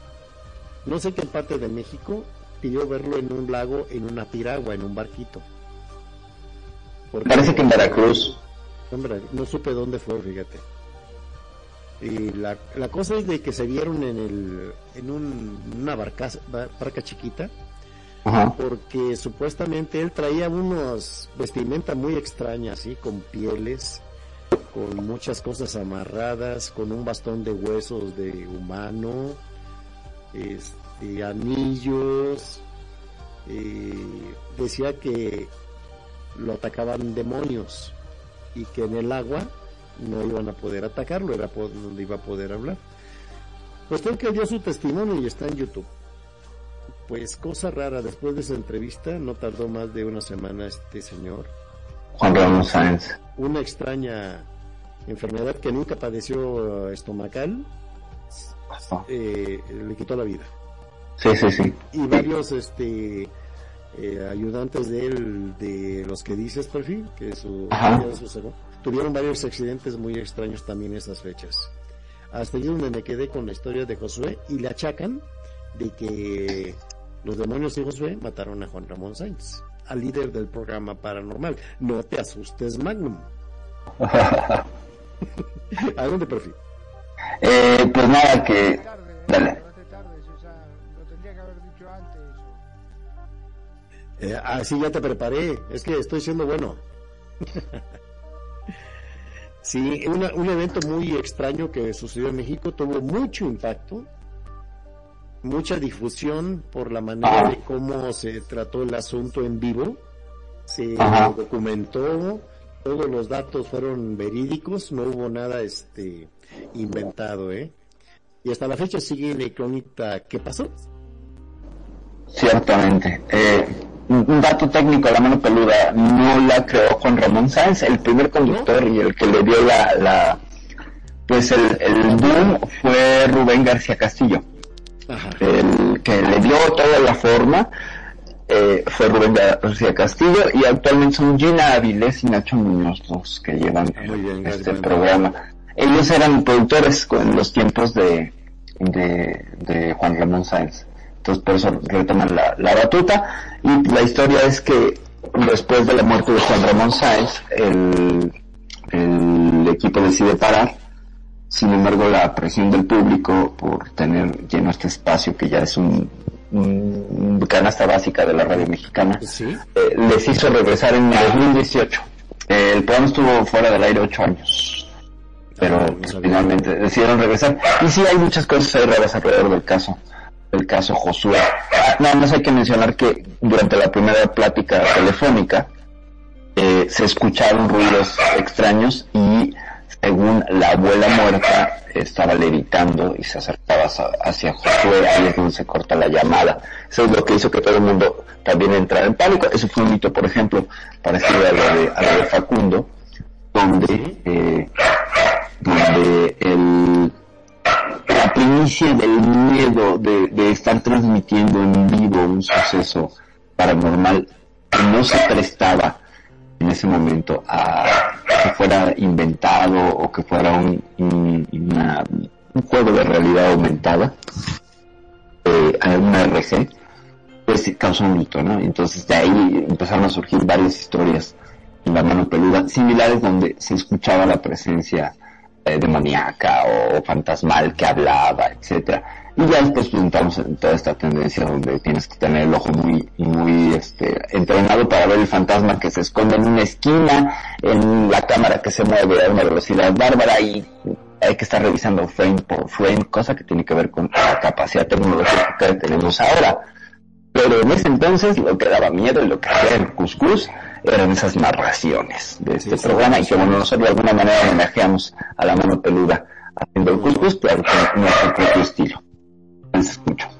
Sí, muy bien. Y este, pues aprovechando para hacer hincapié, ¿verdad?, de que todas las leyendas que tenemos en nuestras ciudades, pueblos, nuestros países, ¿verdad?, son de cierta manera un tesoro valioso de toda nuestra idiosincrasia, de todo lo que ha sido nuestra herencia, de que somos país, eh, países, todo lo que es América, genuinos, tanto colombianos, argentinos, mexicanos,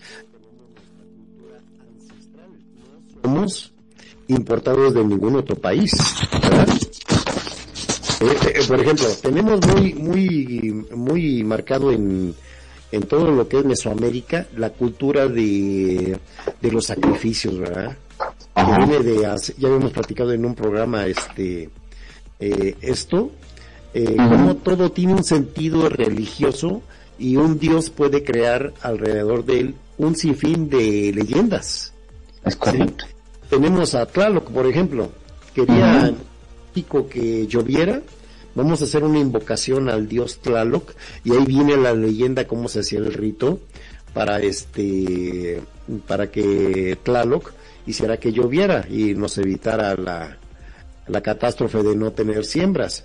Hubo un dato curioso cuando de su lugar donde se excavó a Tlaloc, lo localizaron, vieron que lo documentaron, dice, bueno, vamos a ponerlo ahora, a transportarlo este, al Museo de Antropología e Historia.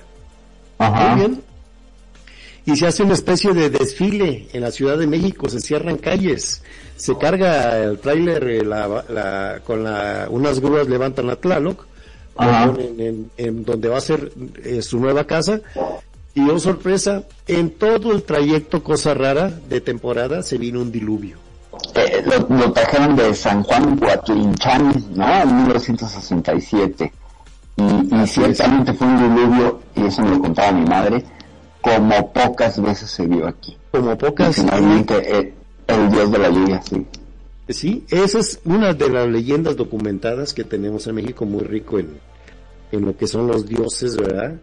Sí, este, sí, Cómo, interactúa eh, por generaciones. A ti te lo dijo tu mami. Este, y cómo se va pasando la información. Entonces lo vas a platicar a tu hijo, tu hija, y de ahí va a seguir ah, mi mamá me platicó esto, ya cuando más adelante se, se encuentren con esos datos, van a ir hilando lo que es eh, que no muera la leyenda. Claro. Además el monolito es impresionante, es una cosa es no sé cuántas toneladas, como 40, y, y, y que hayan movido fue un, todo un este, tecnológico eh, para la época, y que tuvo mil problemas desde que lo encontraron. No solamente es lo de la lluvia, sino todos los problemas que hubo. Parece que hubo gente que murió en la remoción de, de este monolito. Eh, que además el pueblo de San Juan Cuauhtitlán no querían que se llevara el monolito, entonces No, tuvo hubo que pleito. hubo pleito, justo ahí es donde hubo los muertos por, por enfrentamientos, porque ciertamente sí nos están robando el patrimonio, y entonces lo que deciden debemos regresarles, re- de- dejarles una copia, ¿no? Un facsímil de un Sí. Pero pues como de 3 metros de altura, este, Es- a escala.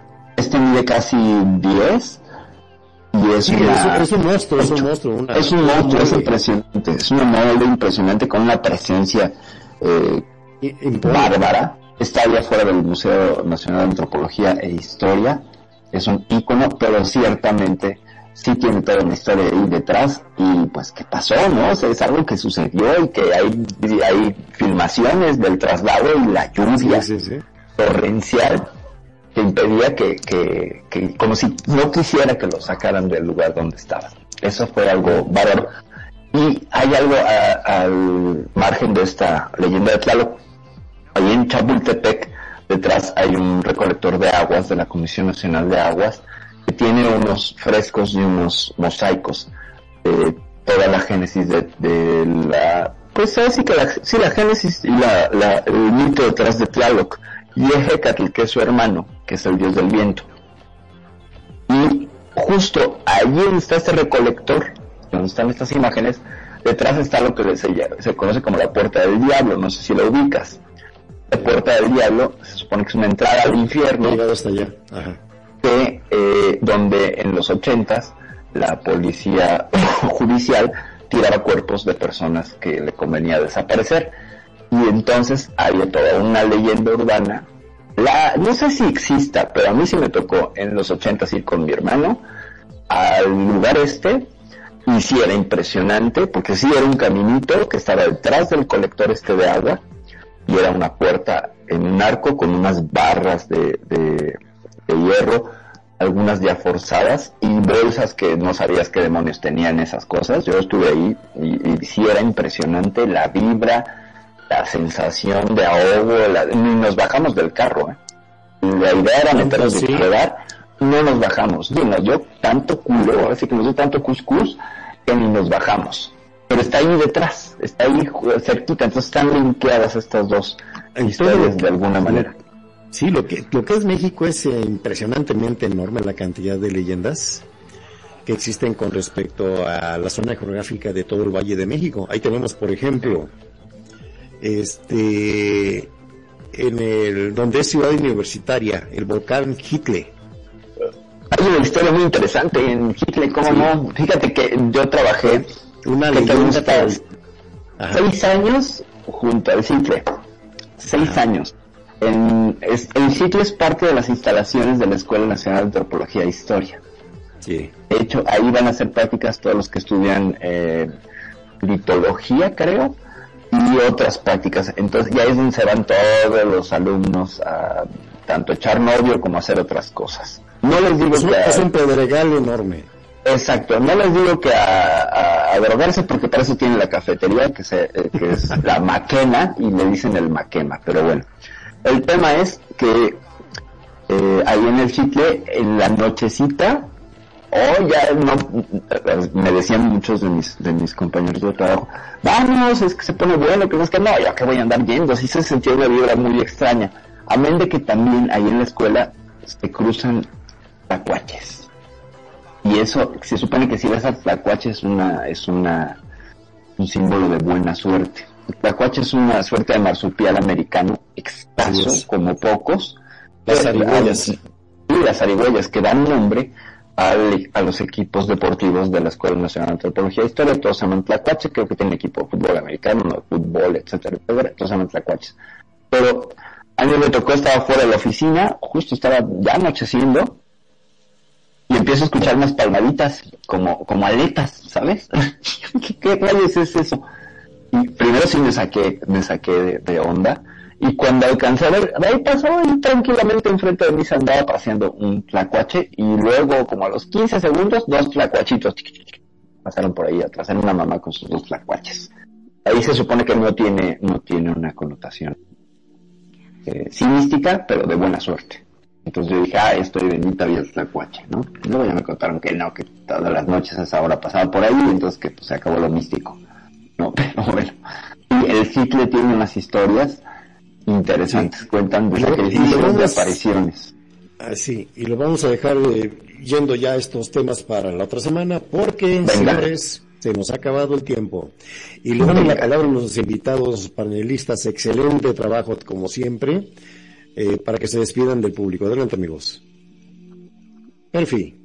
Eh, bueno, este, pues muchísimas gracias, muchas, muchas gracias a todos ustedes. Público de Radio Consentido por escucharnos y seguirnos como siempre en esta estación de radio. Recuerden, recuerden que tenemos siempre, siempre otras formas de volvernos a escuchar, no solamente en vivo, sino que también guardamos los podcasts en TuneIn, en eBooks, en Spotify, ya nos pueden buscar en Spotify y estamos también en la plataforma de YouTube con este programa que mañana mismo estará disponible para que ustedes lo vuelvan a disfrutar. Por mi parte ha sido todo. Muchas gracias, mi queridísimo Preto. Muchas gracias, Magnum. Gracias también a Nani por su participación, a mi cuñada Queña por estarnos escuchando.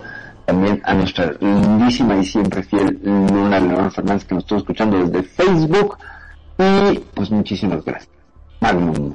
Muchísimas gracias, como siempre, este, por todo. Bueno, yo podría decir que la pasé bastante bien. Tengo que reconocer que me asusté y en un momento muteé el micrófono porque fui a cerrar las ventanas porque yo estaba de espalda, las ventanas estaban todas abiertas y ya de noche.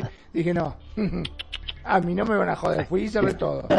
Este, y me falta solamente tapar los espejos porque ahora que me que son portales, o sea que si mañana aparezco todo mal afeitado es por su culpa, solamente Este, muchas gracias a todos los, como siempre, los que nos acompañan, los que nos eligen día a día y hacen de Radio con sentido su radio. Mi nombre es Magnum Dacun, transmitiendo en vivo y en directo desde Mar del Plata, República Argentina. Como siempre digo, sean felices, el resto son solo consecuencias. Muchas gracias, Magnum. Adelante, Nani. Bueno, muchísimas gracias de verdad por la invitación y bueno, por dejarme participar y contar un poquitico de, de tanto. Y como dice aquí Ken, ya el comentario que hizo para Manu que lo suavizó. Hay un comentario que lo suavizó. Yo creo que sí. Muchísimas gracias a todas esas personas que nos estaban escuchando allá en sus casitas y en todos esos medios que tenemos nosotros de que Radio Consentido llegue a ustedes. Gracias por estar aquí con nosotros y acompañarnos día tras día y apoyarnos siempre. Así que quedan muy bienvenidos siempre. Hoy y siempre para todos estos programas que cada vez aprendemos más o nos divertimos más. Muy buenas noches, les habló Nani Jurado desde Medellín, Colombia. Hasta pronto. Y amigos, ha sido todo un placer haber estado con ustedes en estas dos horas de su programa El Cuscus. Muchas gracias a Perfi, a Nani y a Magnum por su excelente contribución, toda su sabiduría, toda su experiencia para el éxito de este programa. Su amigo Petoriano Chrome se despide del aire y nos vemos el siguiente viernes con el siguiente Cuscus. Pásenla bien y cuídense mucho. Gracias.